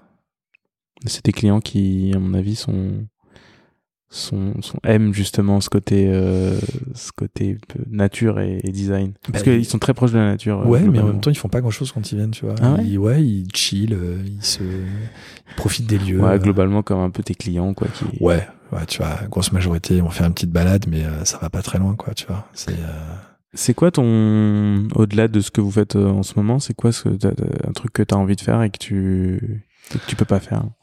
Que je peux pas faire. Bah écoute, euh, ou que t'aimerais faire euh, ah, et tu te je- dis allez à horizon de 15 ans je ferai ça. à 15 ans, je sais pas. 15 ans, là, tu me demandes d'aller loin, tu vois. Ouais, c'est trop loin. Bon, tu sais, euh, quand tu fais un projet comme ça, déjà, tu réfléchis à deux ans. Euh, Mm. Moi, déjà, je réfléchis à la fin du projet. Je me dis, OK, dans deux ans, trois ans max, euh, normalement, tout est terminé, tout sera ouvert, fonctionnel, etc. Déjà, on verra comment ça fonctionne. Ouais. Je pense que ce qui sera assez sympa, c'est de se dire qu'on n'est plus dans la construction, mais euh, alors, il y aura une forme de gestion, tu vois, Ouais, un peu ce qu'on parce que, ouais, évoquait parce au que là vous êtes encore dans la Ouais, dans les charpentes, dans le verre, le, béton, euh, un la terre, dur. euh, la terre qui colle au bot, quoi. Ouais, c'est la boue, c'est ça. Euh, tu vois, dès que tu fais du terrassement, c'est un peu galère. Et, euh, et puis des coûts qui sont quand même euh, relativement élevés. Mais euh, il n'y a pas encore complètement la satisfaction du lieu qui commence un peu à se dessiner, euh, même si les écuries avancent bien et tout, tu vois. Euh, donc je, je sais pas, déjà je me dis dans trois ans, euh, est-ce que j'aurai pas plus la possibilité du coup de revoyager Enfin, Mm. on aura plus la possibilité de revoyager et de se dire, ok, euh, on- maintenant que le truc euh, fonctionne, tourne, etc., Ouais. on sait qu'on pourra aussi à un moment donné déléguer. Là aujourd'hui, on est présent, tu vois. Même Clément, il est en cuisine. Euh, Clément, mon mari, parce que du coup, j'ai pas donné Ouais. son prénom tout à l'heure. Clément est en cuisine, tu vois, alors qu'au départ, il était pas du tout chef. Ouais. Euh, je pense que même à l'époque, il me faisait même pas un plat de pâtes, tu vois. Et un jour, il s'est dit, ok, euh, je me mets en cuisine parce qu'il faut faire de la restauration. Et, euh, et quand on parlait du fooding tout à l'heure, tu vois, c'est Mhm. drôle parce qu'il est rentré dans le fooding cette année, donc euh, c'est comme une bonne table. Donc c'est vrai qu'on c'est drôle, quoi, tu vois. On se Mhm. dit, c'est quand même, il y a, il y a quand même un truc. Et, et attention, c'est pas de l'auto, euh, de l'auto-congratulation, mais euh, c'est, il y a un truc un peu incroyable, quoi. C'est-à-dire qu'on est vraiment parti d'un truc qui était un petit projet, une maison de campagne. Enfin, Enfin, tout, ouais. un, Un- un projet un sympa, projet, un beau projet de maison de campagne, mais en tous les cas, qui restait, on va dire, un peu Un petit humblement une projet maison de, de campagne. 500 mètres carrés. Voilà, donc un petit peu plus, je crois. Ah ouais On est plus dans les 800, ouais. mais, euh, mais tu vois, euh, c'est- c'est c'est juste que, ouais, c'était un truc un peu perso, on voulait inviter nos potes, euh, et en réalité, ce qui est drôle, c'est qu'aujourd'hui, ça a pris une ampleur qui nous a presque un peu dépassé. Mhm. euh, de se Avec de la réussite. Ouais, euh, Enfin, bon après, euh, en tous les cas, ça, oui, ça tourne, ça plaît, les gens en parlent, Mm. on a toujours de la presse, c'est vraiment incroyable, tu vois. Là, t'as un, t'as le, le, le Milk Déco qui a sorti euh, son premier hors-série euh, voyage, tu vois, ça s'appelle Destination, je crois. Euh, et ils ont de, ils donnent une centaine d'adresses, ce qu'ils appellent eux les plus beaux hôtels du monde. Alors dans les hôtels, c'est large, hein, c'est pas être hébergement, etc. Bah ils nous ont, on est dedans, tu vois, on a une pleine page dedans, donc euh, c'est des trucs, tu dis, bah franchement, il y a cinq ans, on m'aurait dit que j'allais me retrouver dans un, dans un truc comme ça, j'aurais rigolé. J'aurais dit, bah non, euh, enfin, vous rigolez ou quoi? Ça fait- On fait pas partie des plus beaux hôtels. Donc, ouais, il y a quand C'est même. euh, l'atmosphère, l'âme du c'est ça. qui- c'est un mélange de design, de- d'état d'esprit, Mm. de lieu, le fait qu'on puisse manger sur place. Enfin, voilà, c'est. Et c'est c'est combien la nuit? Écoute, euh, on avait un peu augmenté les prix ces derniers temps. Euh, Tout a un peu augmenté, tu vois. Je, je, je savais absolument euh, pas combien c'était avant. ah ouais, bon, non, mais on est, on est entre 200 et 250 euros la nuit avec le D'accord. petit-déj. Le petit-déj Ok. étant euh, compris. Mais, mais tu vois, c'est marrant que tu parles de, tu parles de prix. Parce Non, que... parce qu'on parle des plus beaux Ouais, hôtels mais- du monde. Oui, tu oui, que c'est marrant que t'en Donc parles par justement. rapport aux autres. Bah, justement, c'est ouais. par rapport à ça. C'est qu'en fait, on est, je me suis quand même amusé à aller regarder ce que faisaient d'autres hôtels, enfin d'autres lieux, hôteliers ou pas d'ailleurs. Et parce qu'à un moment donné, je me suis dit, bah tiens, est-ce que 250 euros, par exemple, pour une ch- c'est- la chambre la plus chère, elle doit être à 250 euros de mémoire. Euh, en disant, est-ce que c'est cher ou pas pour une nuit avec un petit déj et tout? Et puis en fait, quand on a commencé un peu à regarder les autres et à comparer, on s'est rendu compte qu'il y en avait plein qui étaient effectivement un tout petit peu en dessous, mais il n'y avait pas le petit déj, euh, la piscine, qui avait accès que deux Mhm. heures. Tu vois, enfin, plein de petites choses comme ça. Et on s'est dit, en fait, mais nous, on est hyper cool, quoi. Pour 250 balles, c'est une somme, hein, parce que clairement, euh, tout le monde ne peut pas forcément se l'offrir, mais pour une nuit. Mais en réalité, derrière, t'as tellement accès à tout que finalement, Mhm. t'as pas besoin de rajouter euh, beaucoup. Puis même en restauration, tu vois, à la table, euh, tu t'en sors, tu peux dîner à deux pour euh, 40 balles, quoi. Ouais, Donc, ouais. euh, ça, le resto on est se clairement pas du tout. pas euh, du tout euh, cher. ouais, pas du tout cher. Donc, euh, donc il y a pas ce côté, euh, genre, on essaie de te prendre en otage, tu Mhm. viens sur place et, euh, et, et on préfère être dans, des, dans cette dynamique-là en disant, ok, on fait une chambre à un certain prix, à un prix qui, Ouais. qui, qui vaut, euh, qui vaut euh, ce qu'on t'offre, mais en réalité, en face, on va pas essayer de te charger au maximum sur tout le reste, quoi. Mhm. Donc, euh, donc c'est ouais, c'est c'est à la fois cher et pas cher. Moi, ce qui me fait vraiment plaisir, c'est que parfois on, on a on a des chambres évidemment moins chères. Je crois que la moins chère, elle doit être à 190 euros la nuit. Et euh, et tu vois, c'est marrant, parce que c'est vraiment une petite chambre. Et euh, et je trouve hyper touchant quand euh, t'as des jeunes couples qui arrivent. Tu sens que euh, tu vois fin d'études où ils commencent dans la vie, enfin où ils ont Mhm. pas forcément beaucoup de moyens et T'as la sensation qu'ils ont vraiment fait l'effort de se payer ça, parce que Mhm. pour eux c'est vraiment c'est c'est un cadeau qu'ils se sont offert Mhm. et ben je trouve ça hyper touchant et t'as envie de leur donner autant d'attention qu'aux autres parce que finalement tu dis mais ah, ouais il y a un vrai truc derrière. plus limite quoi. voire plus mais tu, tu vois souvent il y a vraiment Ouais. ce côté hyper attachant Ouais, ouais, je comprends, euh, euh, Bah, c'est aussi super gratifiant de te dire que toi, tu, tu, tu génères ça chez, Ouais. chez quelqu'un. Enfin, de, de dire que les gens vont faire un sacrifice pour venir découvrir le projet que toi tu as créé. Exactement. Et puis comme on n'est pas du tout sur une sélection financière, tu vois, on fait, euh, on, on, est, on a vraiment, euh, alors oui, on a, on a globalement des clients qui ont un petit peu d'argent, mais si tu veux, c'est pas du tout notre façon de sélectionner les gens. Nous, Mhm. tu n'importe qui voulant venir euh, s'offrir un, un, week-end ici euh, est le bienvenu. Et, et, nous, et nous, ça nous, voilà, ça nous fait plaisir aussi que ce soit comme ça un peu. euh, Tu dis que ça a augmenté parce que ça, c'était quoi avant? Ouais, ça devait être 15 balles moins cher, tu vois. Ah ça n'a oui. pas beaucoup augmenté. C'est juste que tout a augmenté, l'électricité, les charges, Oui, oui, euh, la bouffe, tout, quoi. Tu vois, c'est euh, c'est la folie. C'est euh, surtout c'est la matière première. On se rend pas. on- toi, tu vois, quand tu fais tes courses, quand tu achètes des produits transformés, tu t'en rends pas forcément compte parce qu'il y a une Mhm. augmentation, mais elle est pas énorme. En réalité, enfin, elle est pas énorme. Elle est énorme. C'est quand même quoi de l'ordre de 15% au total depuis euh, depuis un certain temps. Mais Mhm. là où c'est vraiment fou, c'est euh, sur les matières premières. Tu vois, le Mhm. sucre, la farine, le, le, le, sachet de riz, c'est de la folie, tu vois. C'est parfois il y en a qui ont pris 50%. Mhm. Donc euh, donc forcément à un moment donné tu es obligé de d'aller te dire ok on, on est obligé de réviser les prix mais on a essayé de faire en sorte que ça reste psychologiquement acceptable quoi tu vois. Donc euh, donc voilà donc écoute euh, Voilà le projet quoi. ouais projet ouais projet c'est plus un projet là c'est en Ouais. cours là on est bien dedans quand même là tu vois mais euh, mais voilà après c'est sûr que tu travailles le matin euh, euh, il y a des jours où tout est galère comme tout le Mm. monde hein, comme un chef d'entreprise voire même comme n'importe qui. Et puis et puis quand même il y a des moments euh, toi hier je me suis levé euh, je suis sorti il y avait les oiseaux qui chantaient il faisait beau euh, je me réveille euh, dans un super environnement et je me dis non en fait euh, ok ouais on a des galères ok des trucs qui vont pas et on gère un chantier c'est c'est du boulot c'est euh, et en même temps euh, c'est Le retour à la vie parisienne te manque, enfin te donne pas envie. de temps en temps tu sais le fait de de plus être dans le côté social de Paris ça peut te manquer mais je crois que franchement tout le retour de nos potes en ce moment sur Paris avec euh, bon là l'histoire des poubelles mais il y a pas que ça tu vois c'est un peu général il y a quand même depuis euh, fin Covid tout n'est pas revenu complètement à la normale, tu vois. Mm. Il y a des lieux confirmés, des, des rues qui se sont complètement transformées, les travaux aussi, tu vois. Enfin bon, un ensemble de choses qui font que non, on regrette pas, mais en revanche, on est content d'entrer à Paris de temps en temps, euh, tu vois. Vous avez gardé Ouais. un petit, un petit Ouais, pied on a gardé un pied à terre là-bas, ouais, dans le dixième, et euh, tu vois, on y retourne. Mais, mais en, en réalité, ce qui va te faire presque rire, c'est qu'on n'y dort quasiment jamais, parce Mm. que parce que en, en réalité, euh, on fait souvent les retours dans la journée, tu vois. Même si on rentre tard le soir, ou alors on dort chez des potes, tu vois. Ouais. Donc, euh, donc non, c'est assez chouette, ouais. On est, euh, on est content de rentrer à Paris pour profiter des bons aspects de Paris Mm. et euh, faire des restos, des, des lieux. Ouais, c'est cool. ça qui pourrait être un peu. Voilà. Mais c'est bien. Moi, c'est, écoute. euh, tu sais, moi, je mange très bien à la maison. J'ai un mari qui est cuisinier. Bah oui, maintenant. fooding, quoi. pas tu vrai. vois, genre, Il fait pas du tout à manger quand on est il est, fermé. il est dans le fooding, quoi. tu vois, genre. Il est dans le fooding. Bah écoute, un grand merci à toi pour euh, ce témoignage. Bah, merci euh, de m'avoir accordé autant de temps. Bah avec grand plaisir, avec grand plaisir. Ça fait plusieurs euh, plusieurs mois que j'avais envie de de, de, de t'avoir au micro de, de Radio VGL et j'avais saisi cette occasion d'être dans le coin là, pouvoir, euh, parce que je sais que le week-end je vais pas ben, pouvoir te, monopoliser. Euh, J'ai une dernière question que je pose à tout le monde. Qui est-ce que t'aimerais entendre à ta place de Euh, vivant? Et de, ah, de vivant. francophone Ah, de- ah oui, c'est mieux de vivant, ouais. Ah, c'est mieux parce Ah, que J'aurais bien aimé que tu me poses la question plus largement. Non, mort non, ou non, vivant. De vivant et de francophone. Bah, tu- plutôt, plutôt homme, plutôt femme. Plutôt ce que tu veux. Plutôt ce que je veux.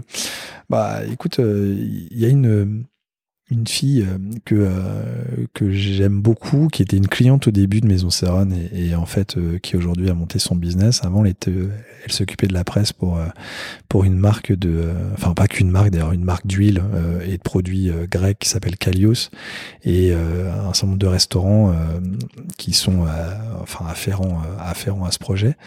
Et, et, en fait, elle s'appelle Megan. Et en gros, Megan a monté sa boîte il y a quelques mois où elle fait en fait de la des RP, tu vois. Elle, mhm. elle justement, elle s'est intéressée à plein de lieux que les gens ne, enfin que les, les RP ne, auxquels les RP ne s'intéressaient pas pendant des années, c'est-à-dire les maisons d'hôtes, les petits hôtels, etc. Euh, donc elle, elle, nous, officiellement, elle bosse pas pour nous, tu vois, mais mhm. mais euh, mais on est potes, donc de temps en temps, elle nous fait des petits coups de main et on bossera sans, très probablement avec elle sur l'ouverture de nouveaux projets. Mais ce que j'aime bien, c'est que elle a une espèce de pêche, de dynamique et surtout, elle a réussi à monter ce projet un peu à partir de rien et euh, tu vois, écouter son histoire et raconter son projet entrepreneurial, à mon avis, peut être assez euh, assez passionnant. Donc, euh, je pense que tu peux éventuellement essayer de voir de ton côté si tu peux pas la rencontrer. Parfait. Où est-ce qu'on la retrouve cette méga? M l'agence. c'est en fait. M l'agence? Ouais, M l'agence sur sur Instagram et bah, c'est le nom de son agence, tu hmm. vois. Et, en plus, elle a super photo et tout. Ça donne vraiment envie de voyager. En plus, son son son, son Insta. Donc voilà. Eh ben top. Un grand merci à toi et puis bah, bah venez euh, tous euh, euh, vous euh, reposer euh, à Maison Serron. À ça, vous allez prendre un café chez lui, ce sera parfait. Non, pas loin. non, non, moi c'est pas, c'est pas ouvert. C'est, c'est, je, je, suis moins accueillant que. Je vous donnerai l'adresse, vous inquiétez pas. Je vais faire un plan, euh, un guide touristique pour montrer toutes les adresses des stars dans le Perche. des stars, tu vois, ouais, tu, tu, pourrais faire un bus tour. C'est ça, exactement. c'est ça. En tout cas, merci à tous d'avoir écouté euh, ce podcast. Et euh, bah, si vous avez aimé ce podcast, n'hésitez pas, et puis cet épisode, hein, n'hésitez pas à vous abonner sur n'importe quelle plateforme sur laquelle vous écoutez, à mettre des petites étoiles, hein, c'est ça, hein, globalement. on met des petites étoiles, ouais, des étoiles, des 1, des, des, 5, des autant, autant que vous voulez. Autant qu'il y en a. S'il y en a 10, mettez-en 10. voilà, mettez-en 10. Et puis on se retrouve très vite pour un prochain épisode. Ciao